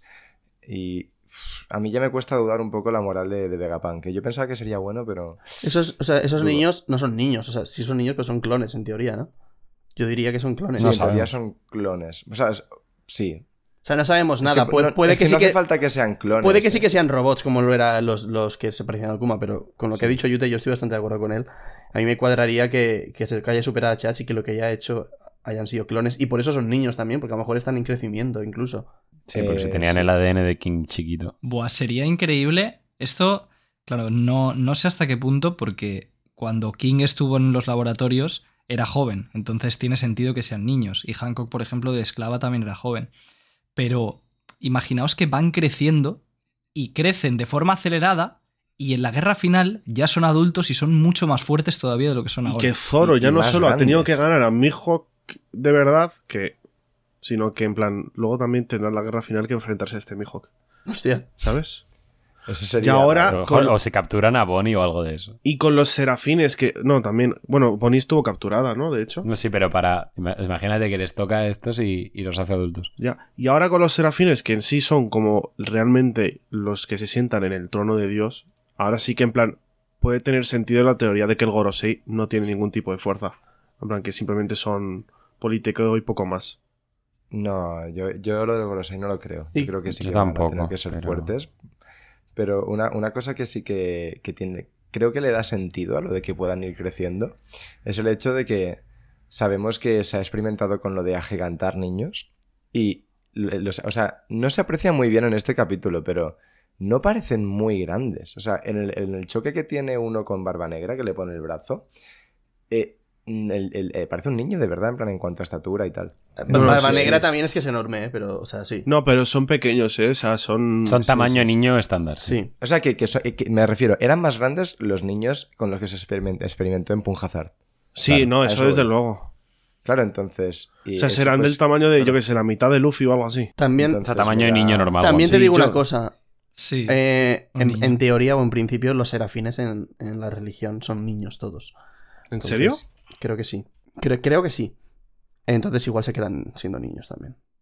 Bueno, o sea, Sí, a meten no unos suena, guantazos ¿eh? igual. por lo que leí ayer, pero Ah, vamos. igual me he metido yo un triple, pero yo en mi imagen mental creo que eran niños. O sea, eran como angelitos, por así decirlo. Creo. Vale. Luego, otra, mm, otra cosilla de estas páginas es que es la primera vez que vemos a Barba Negra usar haki de armadura. Justo. Que se recubre el brazo que para parar el, que se, para parar que el se decía mucho que no tenía. Y pues sí que tiene, sí. Sí. Pero ¿quién iba a pensar que no tenía? Pues porque cuando le atacaban, él siempre usaba el- lo del agujero negro. Y por ejemplo, cuando atacó, cuando lo atacó Luffy y Ace en su momento, él sollozaba de dolor, entonces no tenía sentido. En plan, ¿cómo te van a hacer tanto daño? Recúbrete, hijo de puta. Pero es que porque ahí el haki no estaba bien. No, pero porque metido. sí, pero y como que se decía que en plan que el- el- la fruta del, eh, la fruta esta del la yami yami hacía que los golpes físicos le hiciesen más daño y por eso en plan sufría tanto. Pero No sé, pues, siendo el haki la ambición y Barba Negra siendo básicamente Luffy. justo también. Y Evil Luffy, pues no. Vale. O sea, yo nu- eh, nunca dudé. Por ejemplo, O sea, y de hecho va a tener haki del rey subió- también y todo, estoy seguro. Mr. Moore subió un vídeo hace poco de que razones por las que Barba Negra no tendrá Haki del Rey. No me lo he visto, pero es verdad que eso creo que sí que es algo que, que puede llegar a pasar. O sea, que él no tenga Haki del Rey y que Oda nos lo justifique de alguna manera. A Yo creo que sí que va a tener. Pero ¿qué, qué Mm. aporta que no lo tenga? Claro, Porque, esa- porque mira, yo cuando vi el título, o sea, yo cuando vi el título lo que pensé es, tiene sentido porque al fin y al cabo la tripulación de Barba Negra y la de Rox son bandas en las que no hay un respeto hacia el capitán como lo hay en los Mugiwara, por ejemplo. No sé si me explico. Es como que se han unido todos eh, como, como un popurri y que realmente están ahí por conveniencia. de hecho, no, la, la tripulación de Rock se no hay un liderazgo, porque claro. se peleaban entre ellos. Claro. Entonces sí que me encajaría que Barba Negra justo no tenga Haki del Rey y podría ser parte de la gracia de, de que no es el elegido para encontrar el One Piece. Y que además A Barba eso no me- Negra no me es un convence. rastrero, o sea, es un rastrero y es un cobarde. O sea, tampoco me- no me cuadraría. O sea, me cuadraría que no tuviese aquí del rey. Una de las justificaciones era que en sí él ambición no tenía, sino que eran los sueños de otras personas, que por eso no dormía. No sé si os acordáis. Que es Sí, eso también. una de las teorías de tu teoría me vale. Decía algo del palo, que en plan, lo de conquistar el mundo simplemente era el sueño de Rox y que él no dormía porque estaba traumado. Entonces, en esa, siguiendo esa lógica, es normal que no tuviese Haki el Rey. Porque la ambición y voluntad Sí, y alguna la no cobardía, tendría. y la cobardía también me parece un argumento. Ya, pero, o sea, es que ahora nos estamos centrando en lo malo de, de Barba Negra, pero yo qué sé, cuando habla de los sueños de los hombres en, en Yaya, ¿no? O sea, es un hombre que tiene evidente. pa- Parece claro que tiene distintas eh, personalidades y, y nos estamos centrando en una parte de una, ¿no? Y yo creo que perfectamente. Yo creo que sí que va a tener Haki del Rey, porque además es. Ya mi- mirándolo más a. Y mira que no me gusta esto, ¿eh? Pero mirando, mirándolo más a nivel de pelea. Vale que él tiene la ventaja de que tiene dos frutas y quizá tiene más, pero ¿no sería un poco como pobre en, en la pelea contra Luffy que Luffy sí que vaya con Haki del Rey y Barba Negra no? Más aún No sé, cuando es- Kaido ha establecido ahora que el haki es lo más importante. Sí, claro. Y Ya, pero es que también la gracia de Barba Negra es que lo compensa con dos frutas, ¿no? Y que son Ya, las justo frutas es lo más que he dicho, hay. pero Pero yo no, quiero que el villano final compense. Yo quiero que lo veas y diga, este, este hijo de puta tiene haki. Haki del rey, dos frutas y, a ver qué coño hace Luffy, O ¿sabes? tres. Sí. O tres. Pues sí, también, sí, sí. Pero vamos. mm, o sea, aunque no lo tuviera, yo creo que va a seguir acojonando igual. Muchísimo. Mm, No, no, sí, eso está claro. un inciso que quería hacer, que lo he buscado. Y lo de los serafines no es que eran niños, los que eran niños eran los querubines. Así que sí que puede ser que crezcan. Para adelante. Ok, muy bien. Bueno, eh, nos habíamos quedado en el ataque de Barba Negra, que hace un Black Hole. Eh, y vemos que pues Boa Hancock ha salido, eh, está atacando a los marines, los está convirtiendo en piedra, co- como acostumbra a hacer. Eh, y vemos que también Kobe eh, le pide al, al pacifista, a, a, a, que, que pare, porque si sigue atacando pues va, va a romper a todos los, los marines que se han convertido en piedra. Y aquí también es- el, el Mini Mihawk está lanzando un rayo. Eso parece, Sí, ¿no? antes el de Hancock lo hace también. Sí, no, eso sí. Es que entonces yo sí que creo que son cyborgs, porque si no, ¿de qué van a lanzar rayos? Por eso Ya. son, son la versión mejorada de en plan, por- como que juntan a todo. ¿Sabes? Yo qué sé. O sea, Eh, el, el- o sea, en Germa también hacían cosas Claro. raras con luces y tal, ¿sabes? O sea, Oye, hay un hermano de este que pega patadas de electricidad. sí. Sanji saca fuego de sus pies. Ya, pero eso me parece como más. eh, como, digamos, O poderes sea, el de fuego de Sanji no es por el germa. Claro, pero me parece como más modificación Exacto. genética como tal. A mí me da más la sensación de que estos, pues son O sea, ma- más cyborgs, en plan, de que un tienen el pitorrito. agujero. Los pacifistas tenían Claro. un agujerito y salía un rayo de ahí. Pero es Exacto, que. y a mí sí, me da sí, más sí. la sensación de que... O sea, me parece improbable que sean niños de carne y hueso, por así decirlo. Y, y también porque van con la, la marca del PX, ¿no? O sea, son Eh, cyborgs, yo creo, simplemente. Sí. Pero no... no, no- parte o sea, biológica y parte cibernética. Exacto, no, no se Sí, pero descarta. si no, no me equivoco, es que ya me confundo, pero ¿el pacifista no sangraba? Yo creo que sí. Pero, es, Un poco- pero es que un cyborg tiene parte orgánica. Claro, o sea. No es un robot. Claro, pero a eso me refiero. Frankie es un. Frankie sangra, justo. O sea, son cyborgs porque son parte humana y parte robótica. Sí. sí. O sea, es que eso es lo que es un cyborg. O sea, sí, pero entonces tú a los hermanos de Sanji los llamarías cyborg. No. O sea, los no, porque no e- ellos han ¿no? nacido ya con esa condición Solo que genética. tienen modificación genética. Claro, no es lo vale, mismo. oye, Sí, los hermanos de Sanji yo no sí, diría que yo son me-. Vale, No. pues sí, eso. Yo, ref- yo me refiero en plan, yo, yo creo que van a ser como los hermanos de Sanji, en plan. Yo creo que no. Nacidos ya con eso, ¿no? Pero es irrelevante. O sea, No nacidos, plan- sino creados, pero en plan. Bueno, Sí, creados. Pero sí, sí, sí. como los, o sea, com- igual es una como los Como un que clones. tengan una pequeña modificación ya son cyborgs. Y además- o sea que al final eso... Rollo, lo que tenían los pacifistas, lo que tenían los pacifistas que tenían una base de datos que identificaban enemigos y todo Claro, eso. O sea, exacto. Yo creo que eso no lo van a tener, por ejemplo. yo creo que sí. O sea, porque iban a, a- a renunciar Claro, es a que ya eso. que se lo puedes meter... Porque la, la- o sea, yo creo que la gracia de mostrar esto va a ser eso, lo que, en plan, super- mostrar que Vegapunk es superior a Silla y a Judge, que encima se van a juntar los dos ahora, que sabemos por A las ver. mini historias, apunta a ello, vaya. Entonces yo creo que la gracia es demostrar que en plan, eh, Vegapunk es tan superior que hace las dos cosas que han intentado hacer ellos y mucho mejor aún. Sacar habilidades de frutas, que son las que tienen, por ejemplo, los rayos de Kizaru, y pues yo, yo que sé, el ADN de Lunarian tal, y que sean como seres humanos, pero con ese cuerpo indestructible que tenía Sanji y tal, ¿sabes? Pero bueno, Bueno. ya veremos. O sea, sí, pero yo yo creo que eso es compatible con que sean eh, mini cyborgs también, o sea, que tengan algunas modificaciones de cyborg.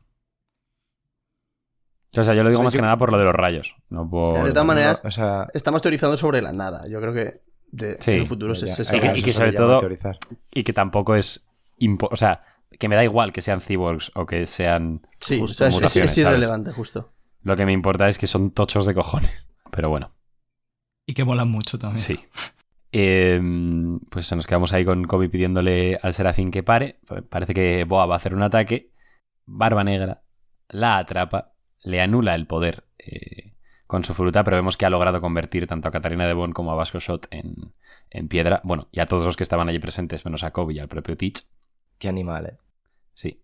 Pues eso, eh, Teach la agarra, le anula la fruta y también se nos revelan aquí eh, dos cosas, que es la recompensa de la propia Boa Hancock, ahora que no es Ichibukai, que son 1.659 millones de berries, y la nueva recompensa eh, de Kurohige, que bueno, algo ha tenido que hacer para que se la suban, que son 3.996 millones de berries.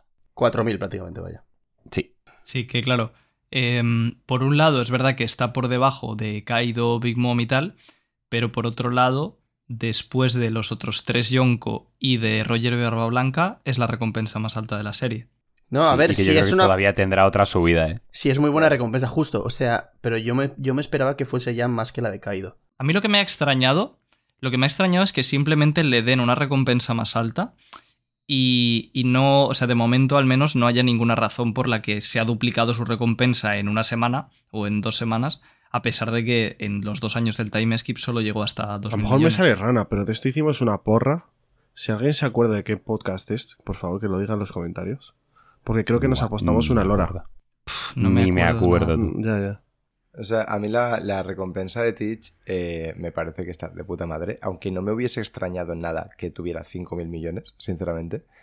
Y, y una cosa que, que sí que he leído por Twitter y tal, que yo no lo había pensado, y es que, claro, todo esto que estamos viendo es un flashback de hace como dos semanas o... Bueno, es un flashback, ¿no? De, de hace un- un- unos cuantos días. Igual la recompensa se le ha subido en parte por lo que pasó en Amazon Lily. O sea, literalmente, lo vamos a ver más adelante, se ha llevado a Kobe, ¿sabes?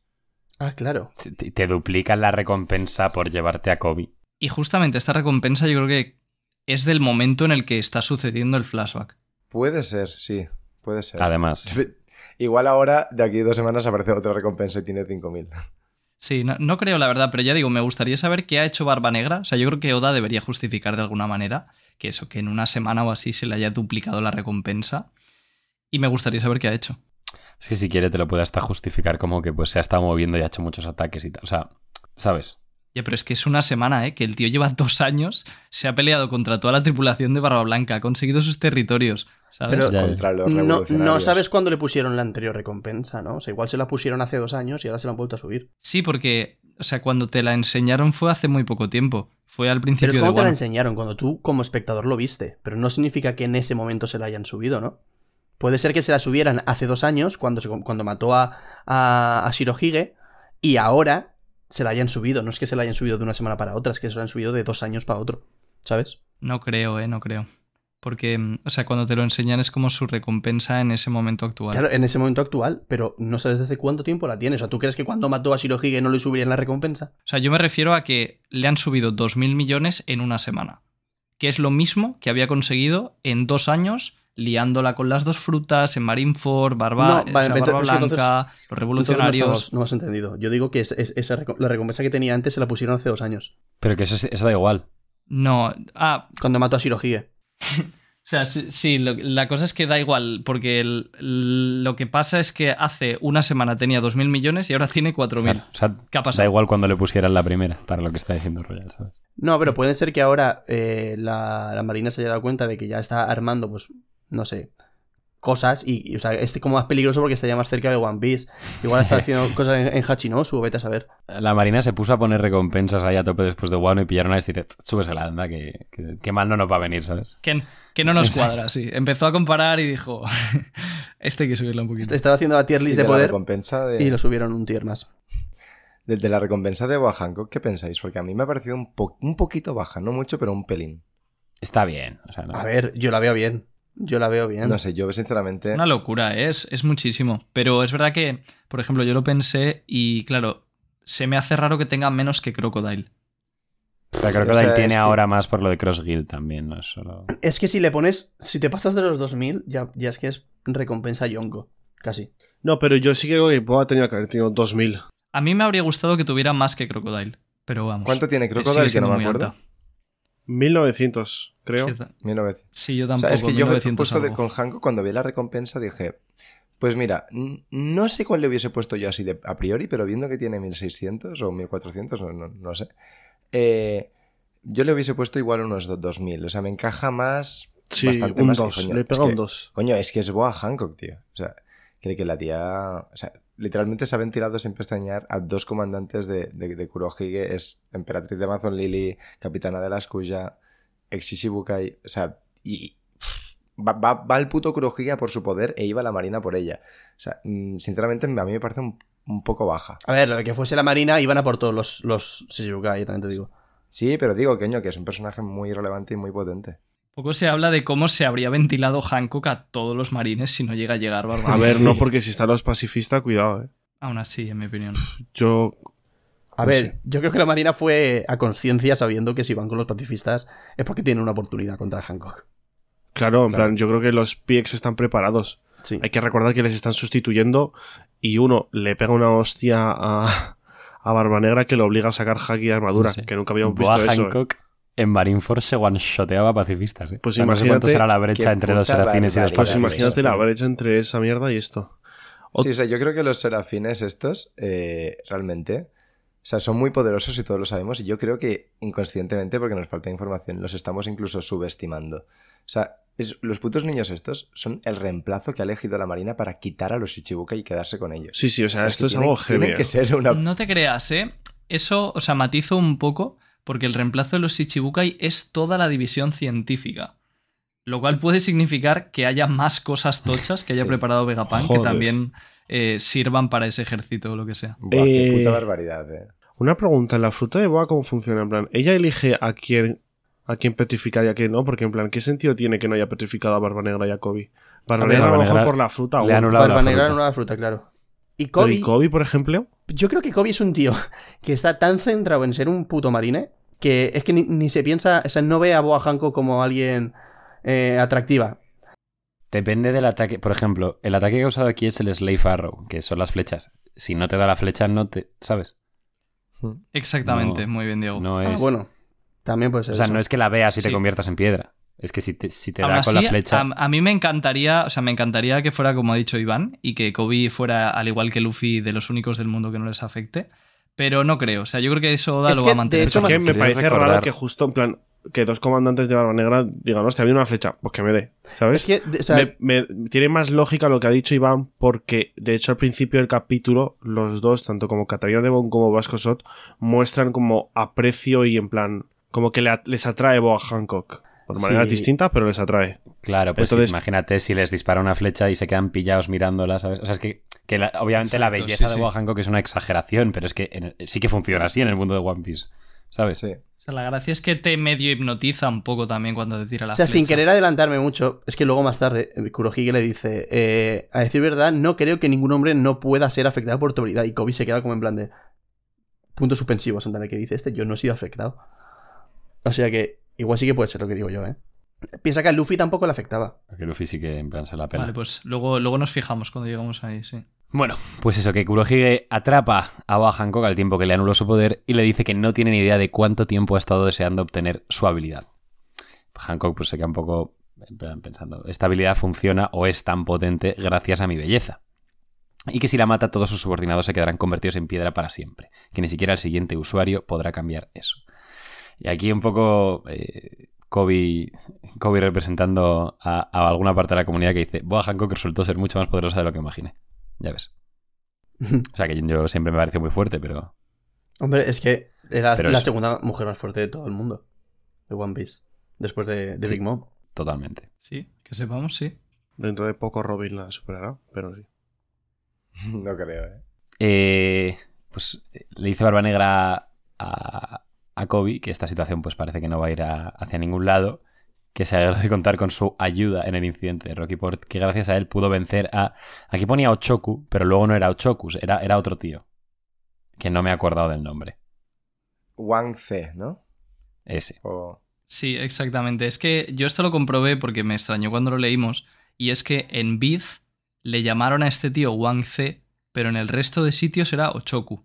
En la wiki yo lo he está. mirado y es Ochoku. O sea, Pues yo, Ochoku. De hecho, yo leí el capítulo y, o sea, os lo, os lo digo completamente en serio. O sea, yo leo bastante muy bien el inglés, pero evidentemente a veces hay cosas que no entiendo. Y yo no, no, no relacioné el bio, no, sé- no sé qué Ochoku. Es que lo que pasa Esto es que Lo- Luego lo busco. One C, el pirata de verdad, en japonés se llama Ochoku.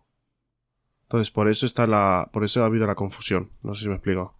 Vale, Sí. entiendo. Que Ochoku era un tío de los, de los piratas rocks que no se sabe absolutamente nada de él. ¿eh? ¿Está confirmado que era de los piratas rocks? Sí. Sí. O sea, lo pone en la anotación. Lo pone en en la, una en la nota. anotación, sí. Y luego también me gusta que, que Rocky Port parece, o sea, es un poco en la cama fest. O sea, pasó ahí Pero, todo. pero. De hecho, Rocky Port es cuando lo de. Lo de Lo y los 100 corazones, ¿no? Exacto, son los corazones de Lo cuando Kobe se convirtió en el héroe ¿Por qué? y ¿Por- ahora nos enteramos por qué de otra se cosa convirtió más en héroe? Negra. Pues porque estaba pensando, claro, Jinbe se ha olvidado de Marineford porque Rocky Port fue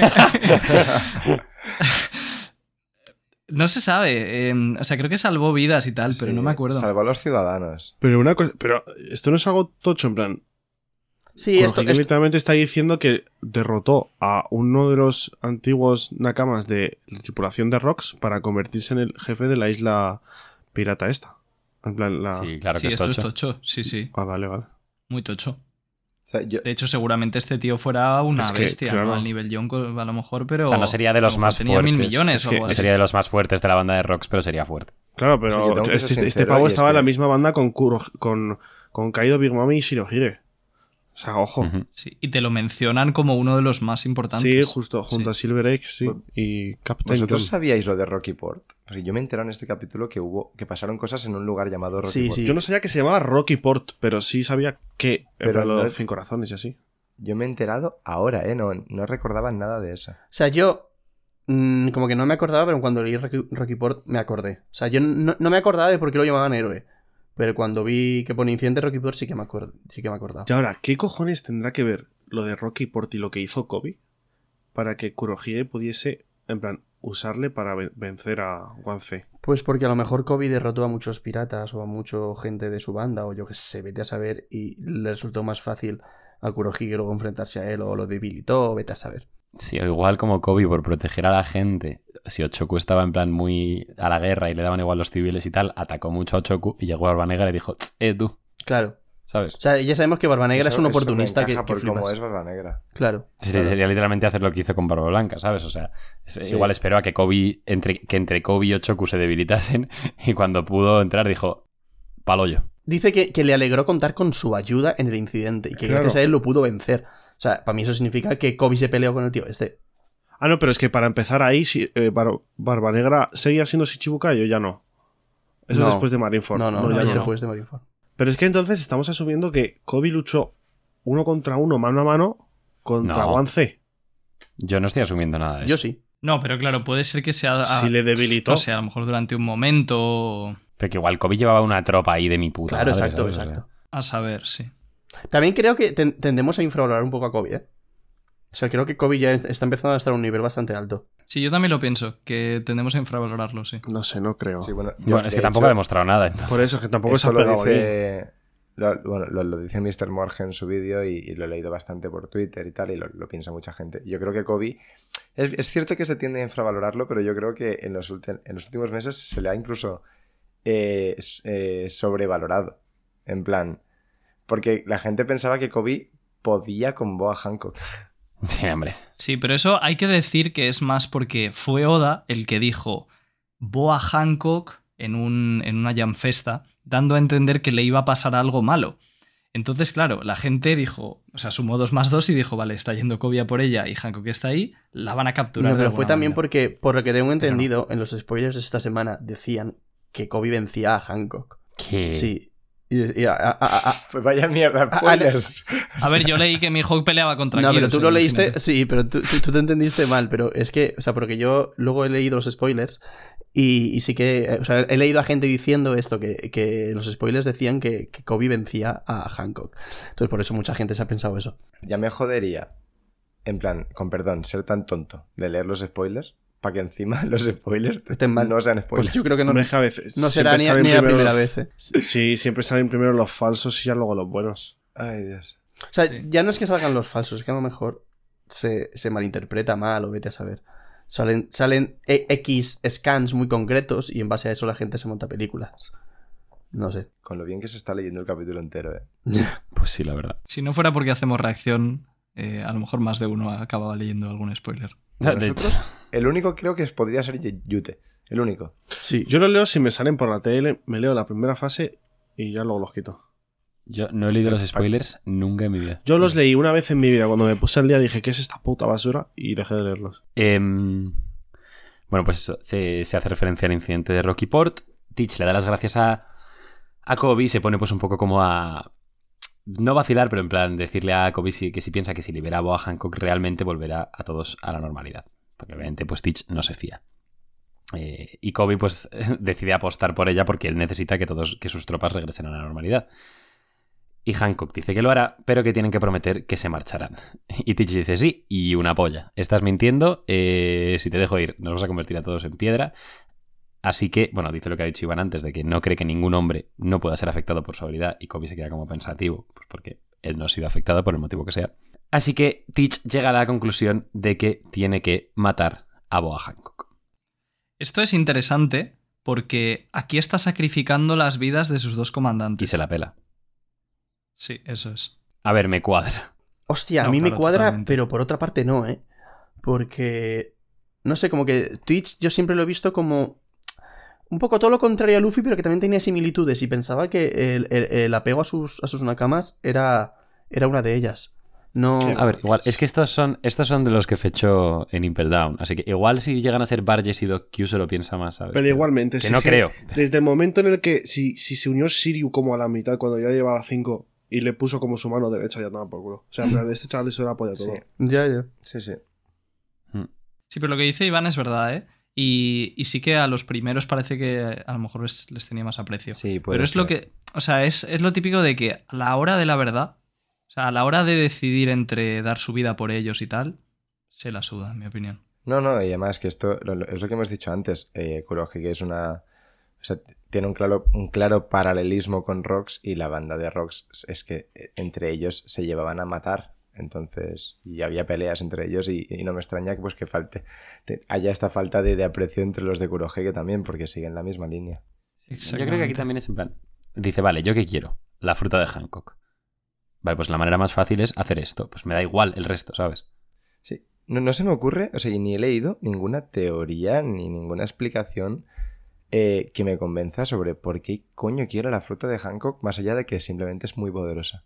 O sea, no, Es que igual es. no- es que no sé por qué tiene que ser algo más Yo allá que eso. Porque, Pero porque en sus manos no sería muy poderosa. Y sobre todo, es- esta fruta no, que- no creo que la quiera para comérsela él, o, o al menos no creo que Oda tenga en mente eso, por una razón más estética. O sea, ¿os imagináis a Kurohige peleando lanzando corazón? No, sería muy, ri- No, sería no, muy no. ridículo para la pelea final. Te tira un terremoto o un corazón. Por eso. Yo, que- Está es que bastante ahora, claro. para mí eso el- le da más fuerza a lo que ha dicho Yute antes de que igual Kurohige sabe cómo hacer que sus propios nakamas también tengan dos frutas. Porque esto lo comentamos en la reacción, pero el combo que puede hacer Katarina de Bon con su fruta, convirtiéndose en gente guapísima con la fruta de Boa Hancock, cuidado. Yo no creo eso. Sé que encaja muy bien, pero O no lo creo.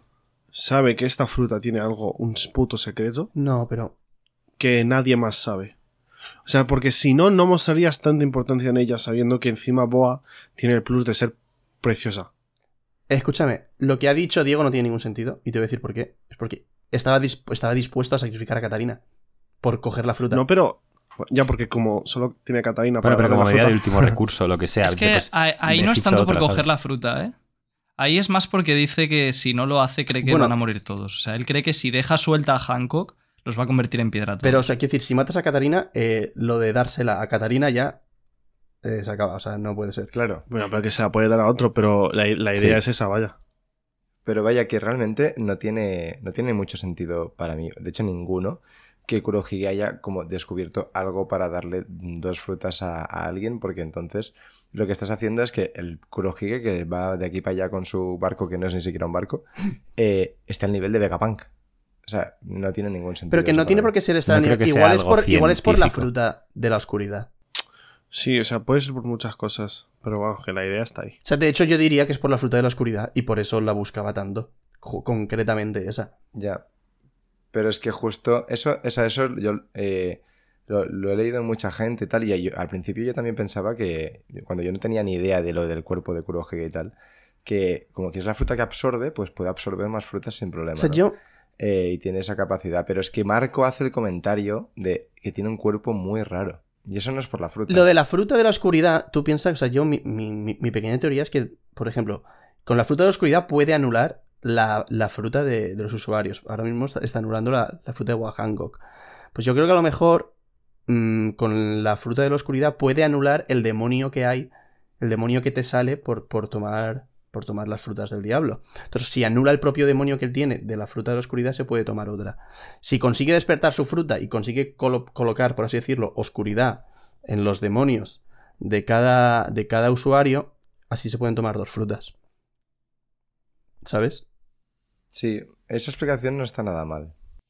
Y sobre todo que yo no creo que la quiera para él de verdad, entonces. No, no, no. No, no, para él, seguro que no.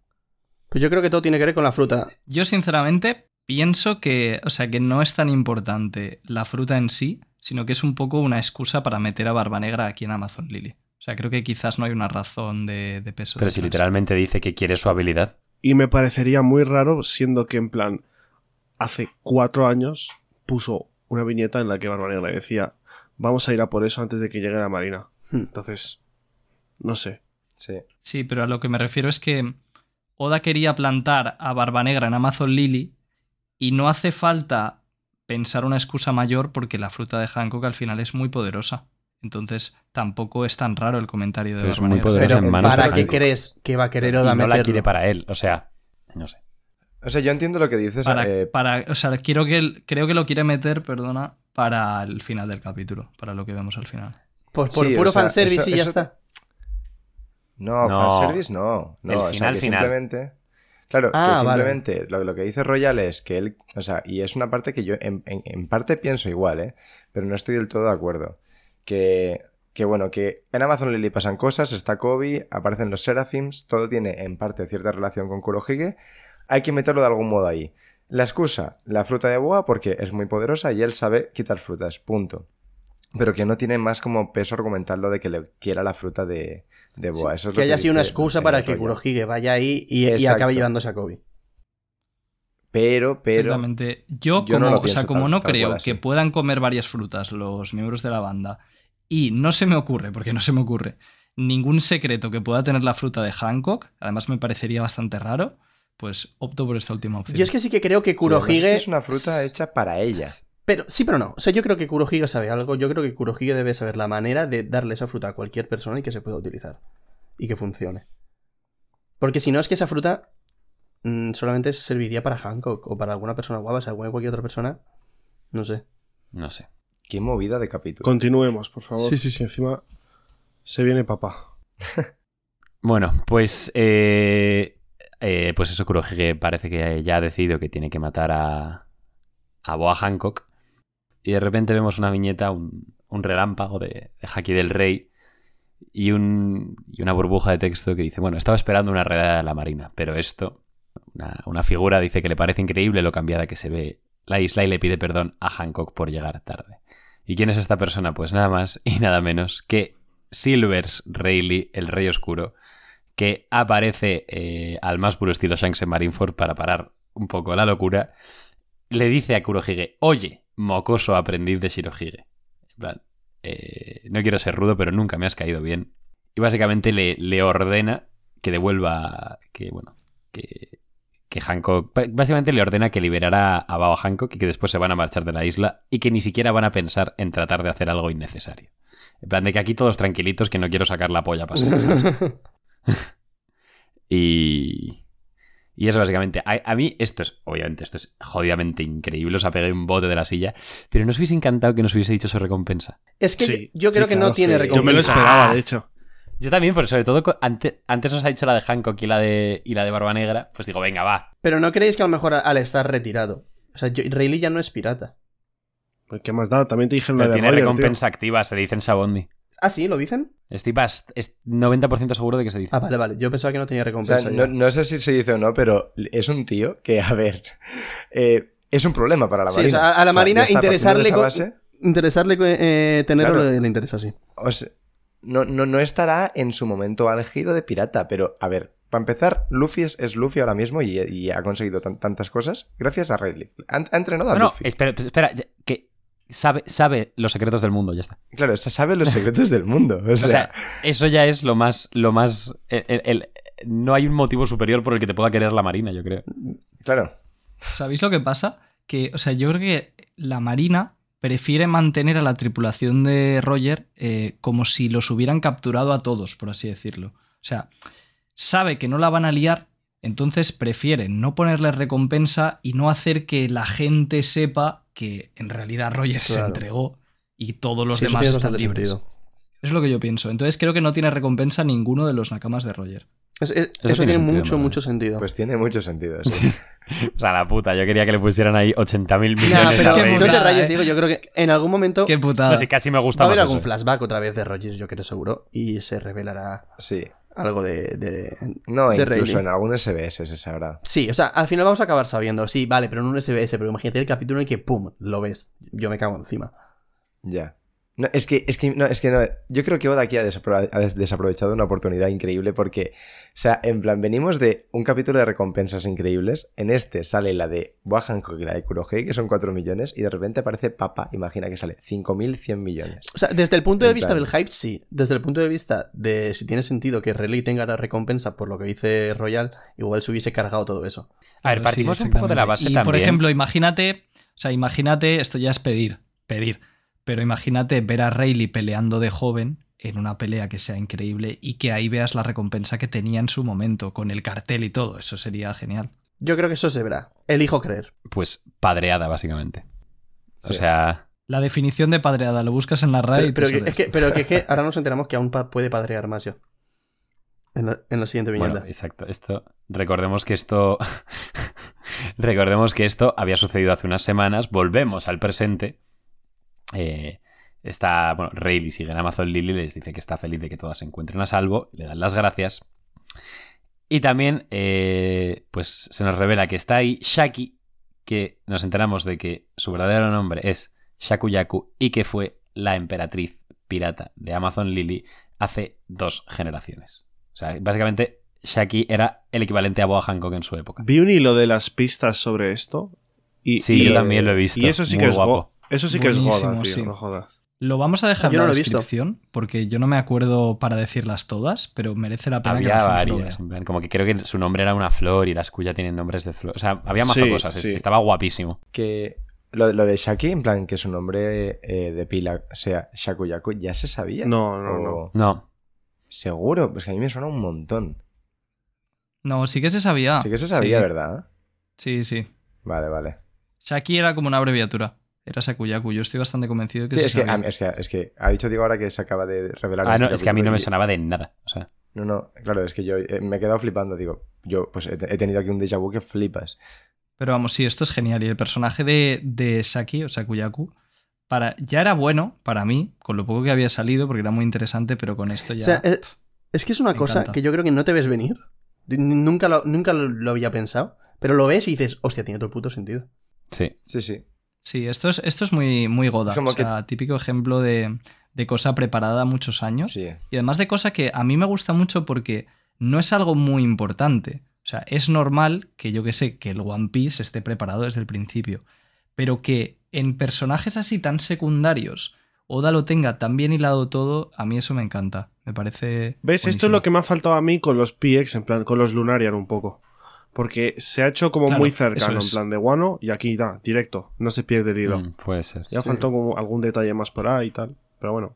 A mí me gusta que esto, si lo piensas, pues también te explica ciertas cosas que, que en un principio no tienen mucho sentido. Como por ejemplo lo de que Rayleigh pudiese ir a la isla de Amazon Lily sin ningún tipo de problema. Para mí esto lo, lo- que Y que supiese supiese dónde está. dónde está, que pudiese ir y que no dijesen nada, que fuese un amigo de ellas. Pues hostia, tiene bastante sentido, joder. Sí. Es Y en como una hay cosa más que no la sabías, guapas, pero en cuanto te enteras es como que ya la sabías hace años. Sí, encaja muy bien, sí. Además es que creo que una de las razones por las que no se teorizaba esto es porque hay un diálogo en el que eh, Neon, Gloriosa, da a entender que la anterior emperatriz se murió por culpa del amor. Pero yo lo que entiendo después de ver esto, no sé si ese diálogo a lo mejor estaría mal traducido o lo que sea, pero si no estaba mal traducido, de verdad dice eso, puede ser que esa sea la leyenda que se cuenta en Amazon Lily para no contar que ahora está ahí con Rayleigh. O sea, es como que la han dado por muerta para que pueda Pero, ser libre. O sea, no sé. Yo cuando lo leí de TCB, no sé dónde está eso porque no lo encuentro aquí. En la, en la española. Eso en el propio hilo está, o sea que la gente cuando entre en el link lo, lo podrá ver. Hay un diálogo en el que dicen que la anterior emperatriz murió por Pero puede- ser una alegoría, En la que ¿eh? leí. En la, claro, yo en la que leí de TCB. Eh, Shakuyaku era. Ponía antigua emperatriz de hace dos generaciones. Sí. Ya, es que Entonces yo no creo que sea sí. eso. Que puede ser, ¿eh? Y bueno, el Mm. detalle está guay. Sí, sí, Pero totalmente. le- Eh, de hecho, fallo mío por no comentarlo, porque es verdad, puede que ella sea la Ah, anterior otra corrección más, tampoco pasa nada. a la que murió. No desaprovecha ninguna ayuda, ¿eh? No, no, soy Kid en el último capítulo. Literal. ¿Sabes que has escuchado, has, has escuchado el podcast? Porque es que creo que lo dijimos. Sí, lo escuchamos en el coche. Ah, vale. No me conchillo. Sí. Que le dan las, las gracias a, a Rayleigh. Y también. Bueno, es que esto, no sé si lo dice Rayleigh o lo dice. Eh, Shaggy, pero bueno. Porque dice, de hecho, Shaggy, el progreso también trae problemas consigo. Y es que gracias a los barcos con Kairoseki de Vegapunk, que ni siquiera el Calm Belt es ya un lugar seguro. O sea que se puede atacar a Amazon Lily con relativa facilidad. Sí. A ver, los- los La marines. pregunta sí. es: ¿cómo ha llegado Kurohige ahí? A maremotazos. Maremotazo. Eh, ya. No, no, verdad. Sí. Surfeando las olas.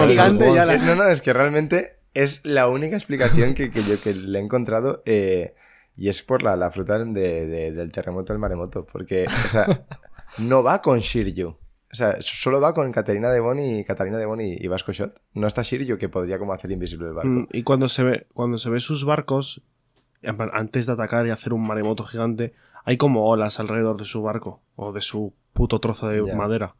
Entonces, También te digo, eh. También te digo, o sea, que lo del Calm Belt llega a un punto de. con algunos personajes que, o sea, vale, estás en el Calm Belt, te vienen tres reyes marinos. O sea, ¿qué, qué, qué problema es eso para Kurohige? Catarina de Bon y Vasco Ya, o sea, es que de- ninguno. de- desde el momento en el que Rayleigh se lo cruza nadando, ya es como. claro, no, es que lo lo de Rayleigh que es una padrada también, eso cuando ocurre. Bueno, pues eso comentan lo de, lo de los barcos con Kairoseki. Y también, eh, bueno, Rayleigh dice que, que esto ha sido más casi un ejercicio de reputación que una demostración de fuerza real, porque él mismo duda que hubiese podido eh, derrotar al Kurohige actual. Cositas, ¿eh? De también eh, el nivel en el que está Kurohige ahora mismo. Sí, pero a mí me sorprende que lo dude. Sí. O sea, O sea, Vamos a poner en la posibilidad, ¿no? estás delante de un tío que tiene la logia más poderosa del mundo de One Piece, por lo que se ha dado a entender, y la paramecia más poderosa, que es uno de los cuatro emperadores, y tú llevas a lo mejor 20 años que lo más que has peleado ha sido un choque con Kizaru, o bueno, a lo mejor alguna cosilla más. Y aún tienes dudas de que lo puedas derrotar. padre, O es sea, que es padre. O sea, es a ver, dice O sea, que está el- bastante seguro de que no podría. Dice, I'm pretty certain. Ya, ya, pero, pero- sí, que, que- que igual 1% de posibilidades son así, ¿sabes? Sí, sí, es, Ne- Claro, es o sea, Neymar. que no está. Que no se considera muy lejos de nivel Yonko el Rayleigh actual. Es una locura. O sea, esto lo dijo Iván. De hecho, mira, Es esto el- el- me sorprende que no me hagáis más hemeroteca, porque en la tier list os enfadabais conmigo de lo Yo lo dije ayer en la Rayleigh. reacción, que, me- que, que, que Re- Que sí, Rayleigh que para sí. mí es nivel Yonko, de joven. Eso es, claro, yo, justo he dicho eso cuando iba a decir, lo dijo Iván, y es que es eso, es que Rayleigh igual era más que nivel Yonko en, en, en su prime. Sí, es que los... En su o sea, prime segurísimo. en su prime sí, es- es que... A ver, Es que- depende del Yonko, supongo. En su prime segurísimo. Hombre, claro. O sea, es que tú ponías a Shanks de actual más fuerte que Rayleigh joven. Y yo no lo tengo tan claro.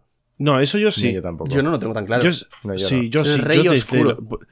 sí, bueno, y, y, y, y Shanks, ¿cómo le llaman? El emperador del- de la espada de fuego. o Sí, así, pero, o sea, o sea, el hacky y- del rey que tiene que tener, que sí, que Shanks tiene muchísimo, eh, pero eh, Rayleigh tiene que ser una puta locura. Piensa que además Rayleigh tiene dos brazos. Argumento incontestable. ese. Sí, yo, sí que pienso que Shanks actual es un poco más fuerte, pero vamos, ahí, ahí. O sea, Sí, a ver, es, Es cierto que se saber. tiende como a sobrevalorar un poquito la antigua era porque mola mazo. Pero, pero, pero bueno, sí, en, ver- en verdad tiene sentido que Shanks actual sea más fuerte que, que, que Rayleigh Prime, pero, pero es que Rayleigh Prime igualmente, qué puta locura, eh. Era, era una O sea, barbaridad, obviamente. Sé que no es canon, pero en el anime cuando para con un dedo a Marco, que ahí Marco, Marco está todavía en la ESO ahí, pero sí. Hostia, Sí, estaba bueno, en da eso, igual. pero era ya el segundo comandante de Shirohige, ¿eh? claro, es que era el segundo comandante de, de Bárbaro Blanca ya. Y ahora llama. En plan, ahora le dice a Shanks que Era está primero. cansado de cuidar a pequeños piratas. Sí, el primero. Venga, por eso digo que los comandantes de Barba Blanca no van en orden de fuerza. Por lo menos en ese momento no iban porque Oden era el segundo. Sí. sí, eso es, no, no van en orden de fuerza. Eh, pero bueno, que dice lo de, lo de que no, seguramente no habría podido derrotar a Barba Negra en, un- en una pelea uno contra uno.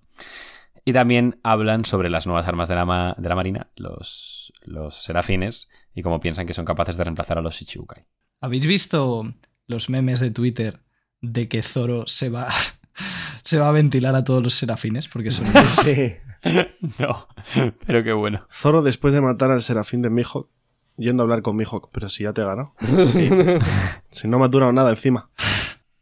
Sí, y bueno, a ver, que dicen, eh, bueno, dicen que no han sufrido ni un rasguño ninguno de los dos serafines, y aquí ya es cuando se revela más aún el pastel, que dicen que uno de ellos, pues el que era una chica, lucía exactamente igual a Boa Hancock cuando era niña. Me encanta que haya que Vegapunk haya dicho, le voy a poner hasta los pendientes para restregárselo, Sí, ¿eh? ¿sabes? En plan, por si no se, por si no se dan cuenta. Le, le arrebataron su niñez dejándola de esclava y ahora la- han hecho un puto muñeco de ella de niña pequeña que la tiene que traumar que la ve. Ya O sea, es heavy. Pues seguramente. Es, esa, esto Es súper bizarro y a mí me ha recordado un pelín, además, por la expresión que tiene la, la, la- la niña de, de, de Boa Hancock, que está serafina y tal. Eh, me ha recordado un pelín, o sea, esto es, es una referencia de nicho, pero una peli que me, que me encanta, Diego también, que es Ash. Sí, hostia, un Como poco sí. una de terror. Sí, la de Sí, Jordan y a- Peele. en plan, o sea, no- es muy similar, pero me refiero más al, al, Al al vibe. que me da Sí. de, de mal rollo. Es muy similar a esa peli. Que la recomiendo a todo el mundo. Es Ash, en plan nosotros en inglés. Ah, pensaba que decías culo. No, no, no. es.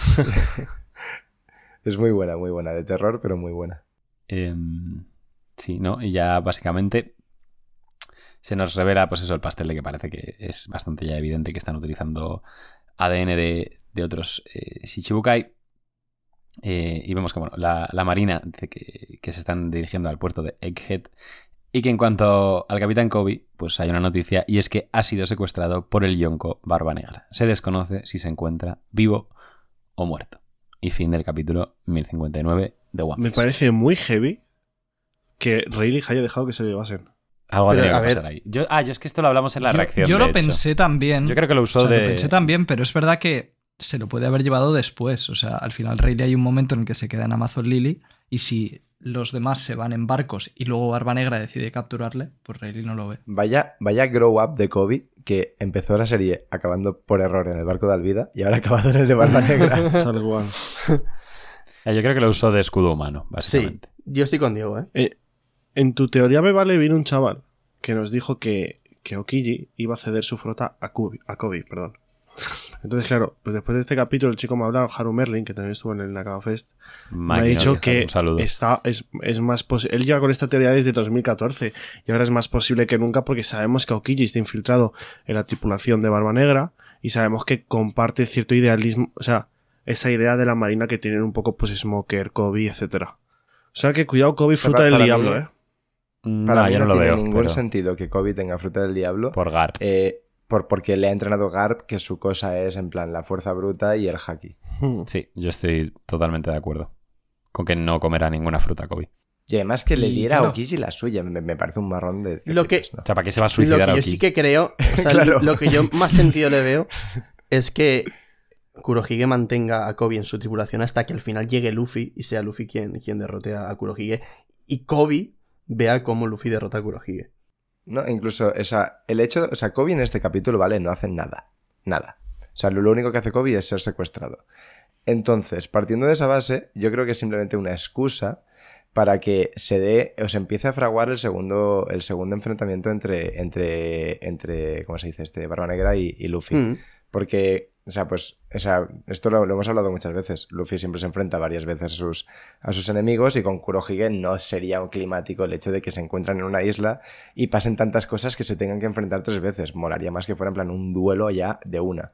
Entonces sí que no me extrañaría que su segundo enfrentamiento, encontronazo, fuera pues más fortuito en algún lugar y que Kobe sea una excusa muy oportuna que esté ahí para, para bueno, para que darle un poco de, de- de chicha a la trama o A ver, más, lo que Es sea, que vaya. esto también le da ciertas opciones a que Luffy también en vez no se vaya ni a Elbas ni a, ni a la isla Sphinx, sino que se vaya a Hachinosu. A Elbas no se va a ir. ¿Cómo he dicho? ¿He dicho Elbas. Elbas? Pues El, Elbaf, perdón, perdón. Eh, a Elbaf o, o a la isla Sphinx. Igual se puede ir a la de Hachinosu, que seguramente es donde vaya a ir ahora Shirohige, que es su isla. Sí, O sea, Sí. Kurohige. O sea, Kurohige, como si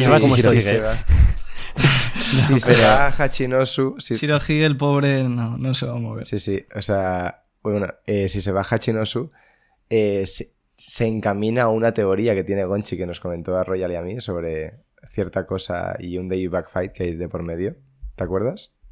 Pues sí, la verdad que, o sea, es una idea curiosa. Creo que Gonchi va a subir un vídeo, o sea que ya lo veréis ahí. Ya os dejamos el canal de Gonchi en la descripción del vídeo anterior, así que en este no os lo vamos a dejar. Pero, pero bueno, sí. Eh, o sea, yo quería comentar que tengo mucha curiosidad por cuál va a ser la reacción de Luffy. Porque de lo de Vivi, por ejemplo, no se enteró porque estaban en Wano y no les llegó el periódico. Pero de esto sí que se debería de enterar, porque están navegando en el barco. Entonces, ¿cuál va a ser su reacción? ¿Irá por él o pensará, bueno, Kobe ya es mayorcito para, para apañárselas solo? Ya, ¿eh? Igual le triggeré a traumas de... O sea, la última persona que capturó Kurohige era mi hermano y lo mataron. Es verdad, ¿eh? O sea, Eso es importante. eh, no quiero que Kobe muera, ¿sabes? Se- heavy, sería sí. tan bonito que Luffy sí, se vaya a, a- a po- a rescatar a un marine, tío. Mm, Es que me fliparía. O sea, yo creo que eso puede... Se me, se me acaba de ocurrir, no lo había pensado, pero eso puede ser bastante importante la decisión de Luffy y también puede gestar un poco lo que tú comentas de la reacción royal, que es God Valley 2. Sí. Eso también lo quería comentar. Porque, mm, o sea, yo creo que es muy importante que antes del final de la serie los piratas y los marines buenos peleen juntos para demostrar al mundo que no es una cuestión de ser pirata o ser marine. Yo pensaba que eso iba a pasar más en la guerra final contra Im y tal, pero claro, es que habiendo plantado esa semillita de God Valley, de Roger y Garp y estando Kobe ahora con Barba Negra y tal. Pero es pues que ahora ya es casi que imposible, porque ahora los marines casi que no van a ir a ningún sitio si los PX estos nuevos. Y si los PX estos nuevos son como los antiguos, de en plan eh, localizar al enemigo, ir a saco a por él, pff, se les puede liar una en plan al ver a Zoro, a Luffy o a Sanji, que son gente de una recompensa tocha, ¿sabes? Y que luego realmente, para que luchen juntos, tampoco hay tantos. Si, si, si ya hemos hablado muchas veces, aunque esto de los PX les, les, les ayuda, si ya hemos hablado muchas veces de que la marina andaba cojeando, en plan que no había mucho poder, pues imagínate solo la parte de la marina buena. Porque no creo, y, y estoy excluyendo a Fujitora porque no creo que Fujitora se una Luffy en una pelea en, en God Valley. Pero, Hasta la guerra final no creo. pero tú piensas, Yute, Pero sí, sí, pero Peña como Kobe y Smoker sí, claro. Pero es que Kobe y Smoker al final, ¿qué son? No son nada. No, pero me refiero, o sea, ahora mismo si Kurohige se va a la isla Hachinosu y Luffy va a la isla Hachinosu, que ya puede estar allí perfectamente, tiene mucho sentido que, que, se- que peleen juntos porque ahí no va a haber más marines aparte de Kobe. O sea, va a estar Kobe. No, sí, con Kobe sí, claro, pero que al final Kobe tampoco es tan fuerte, ¿sabes? Y luego también es interesante el resto de amigos que tiene Kobe. Porque al igual que Luffy podría verlo y decir voy a rescatarle, que hay de Smoker, que hay de Kuzan incluso. O sea, es posible que incluso. Por eso, y que, y que joder, que encima también. Ya, eh, cuidado. Pero y que encima Kuzan está en, infiltrado en la tripulación de Barba Negra. O sea, Sí. lo, lo va, a- Exacto, lo va a tener a eso mano. es. Así que hay, hay bastantes O posibilidades. sea, bueno, pues hay dos cosas también, ¿eh? Porque a mí me cuadraría que Luffy, que ya puede estar perfectamente allí cerca de Hachinosu, ocurra todo esto y cuando ya haya ocurrido es cuando llegue la marina que está un poco más lejos. ¿Sabes? O sea, puede pelearse, puede darse la pelea esta que estamos diciendo y ya cuando termine pues llega la marina, Luffy escapa de la, escapa de la marina y tal. Lo de siempre. O sea, todo Sí. depende mucho de si, Sí. de si Luffy Sí, se flipa. entera. Que se debería enterar. Pero... A ver, igual en el siguiente capítulo vemos leer más cosas del periódico. A mí una cosa que me, que, que- que me- se me hace un poco raro es que damos súper por hecho que Aokiji está infiltrado en la, en la banda de Kurohige para conseguir lo que sea, ¿vale? Pero que es una infiltración en, en- en toda regla. ¿No se os hace un poco raro? Claro, tiene sentido, pero ¿no se os, se os hace raro que nosotros, antes de que se sepa nada de eso, ya lo sepamos, entre comillas? Pero esto pasa Y- a y que Kurohige no. o sea. O sea, yo creo que ahí va a haber un girito que no nos esperamos. Porque Ah. se me haría súper raro que simplemente, en plan, el espectador antes de que se revele ya sabe que es un infiltrado, pero Kurohige no Pero sabe porque nada. Kurohige no, No, pero ha nosotros visto... suponemos que es un infiltrado, pero, pero No, pero creo que estoy entendiendo a Jaume. Como que Kurohige Sí. se huela algo y le haya dicho, sí, sí, tú, tú vente, Claro. todo guay, A pero mí que se de me repente... hace muy raro que les...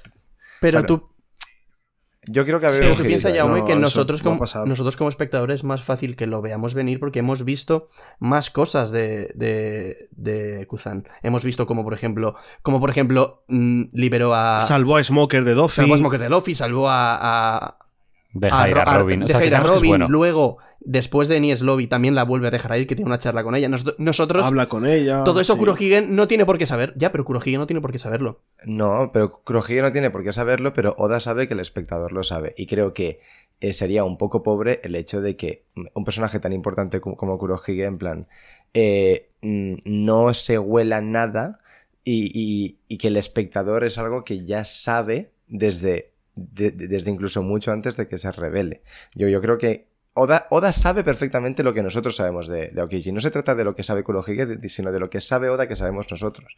Para que para nosotros sea impactante. Y para mí es cero impactante el hecho de que, ah, pues al final sí que era un infiltrado y Kurohige no se olía nada. Qué raro. pero que es que lo entonces yo sí que impactante va a que ser va a lo que eso girito. desencadene, no, no la Y lo revelación. de Kobe encima, No lo de. Kobe encima también es el motivo para, en plan, que Barba Negra se dé cuenta. Pues yo que sé, que Aokiji va a salvarle y dice Barba Negra, ¿qué estás haciendo? Y ya está. Y ahí empieza toda la ruina, ¿sabes? ¿Qué estás haciendo? O sea, ¿qué, ¿qué haces, tío?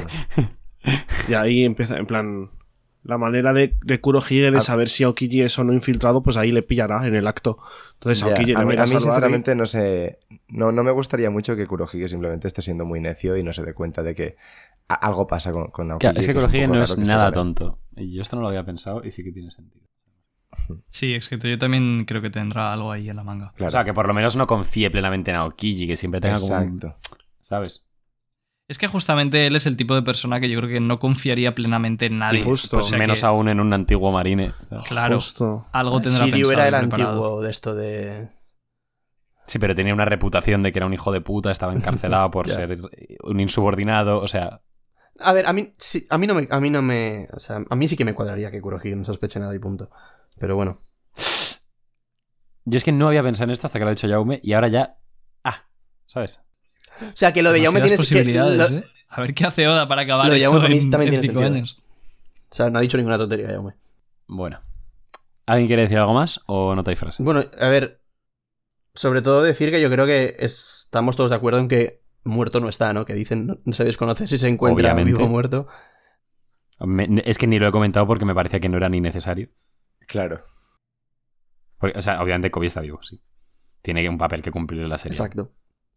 Así que bueno, no te hay frase. Yo lo tengo, así que si queréis empiezo. Chúbale. Pues mi nota va a ser un 9 y medio, ¿vale? No le pongo el 10, no sé por qué. Vale, yo creo que no me, acabo, no me acabo de creer el capítulo. Eh, y luego de, de frase teniendo... haciendo referencia a que está Rayleigh llegando a la isla de las mujeres y haciendo lo que hace va a ser Daddy's Home. Eh, ligándolo con Royal, que eh, le gusta mucho decir la frase Rey de Reyes. Mi frase va a ser Padre de Padres. Vale, ya tenemos título. Y, Bueno. y Eh, nota un 10. Pues nada, pues como ya hay frase, mi nota es un 8.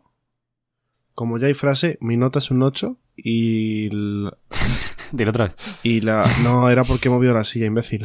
Eh, Es una broma. No, pero ahora tengo que cortarlo también, hijo puta. No, lo, lo puedes dejar, es gracioso. Bueno, como ya hay frase, mi nota es un 8 y la frase es. Barba negra, hijo puta. ¿Lo ha dicho otra vez? lo ha dicho, lo ha dicho. Ay. Bueno, como ya hay frase, Eh. mi nota es un 8. Vale. Yo le voy a poner un 9 y mi frase va a ser, eh, como ya hay frase, mi nota es un 8. Que es- Yo es que lo siento mucho, pero No, no es soy tan eres gracioso. el más gracioso de Radio Eh, Pirata. O sea, que no. ya, ya, gracias. No, No, pero sé, ya lo sé, hombre. no hay Tranquilo. manera.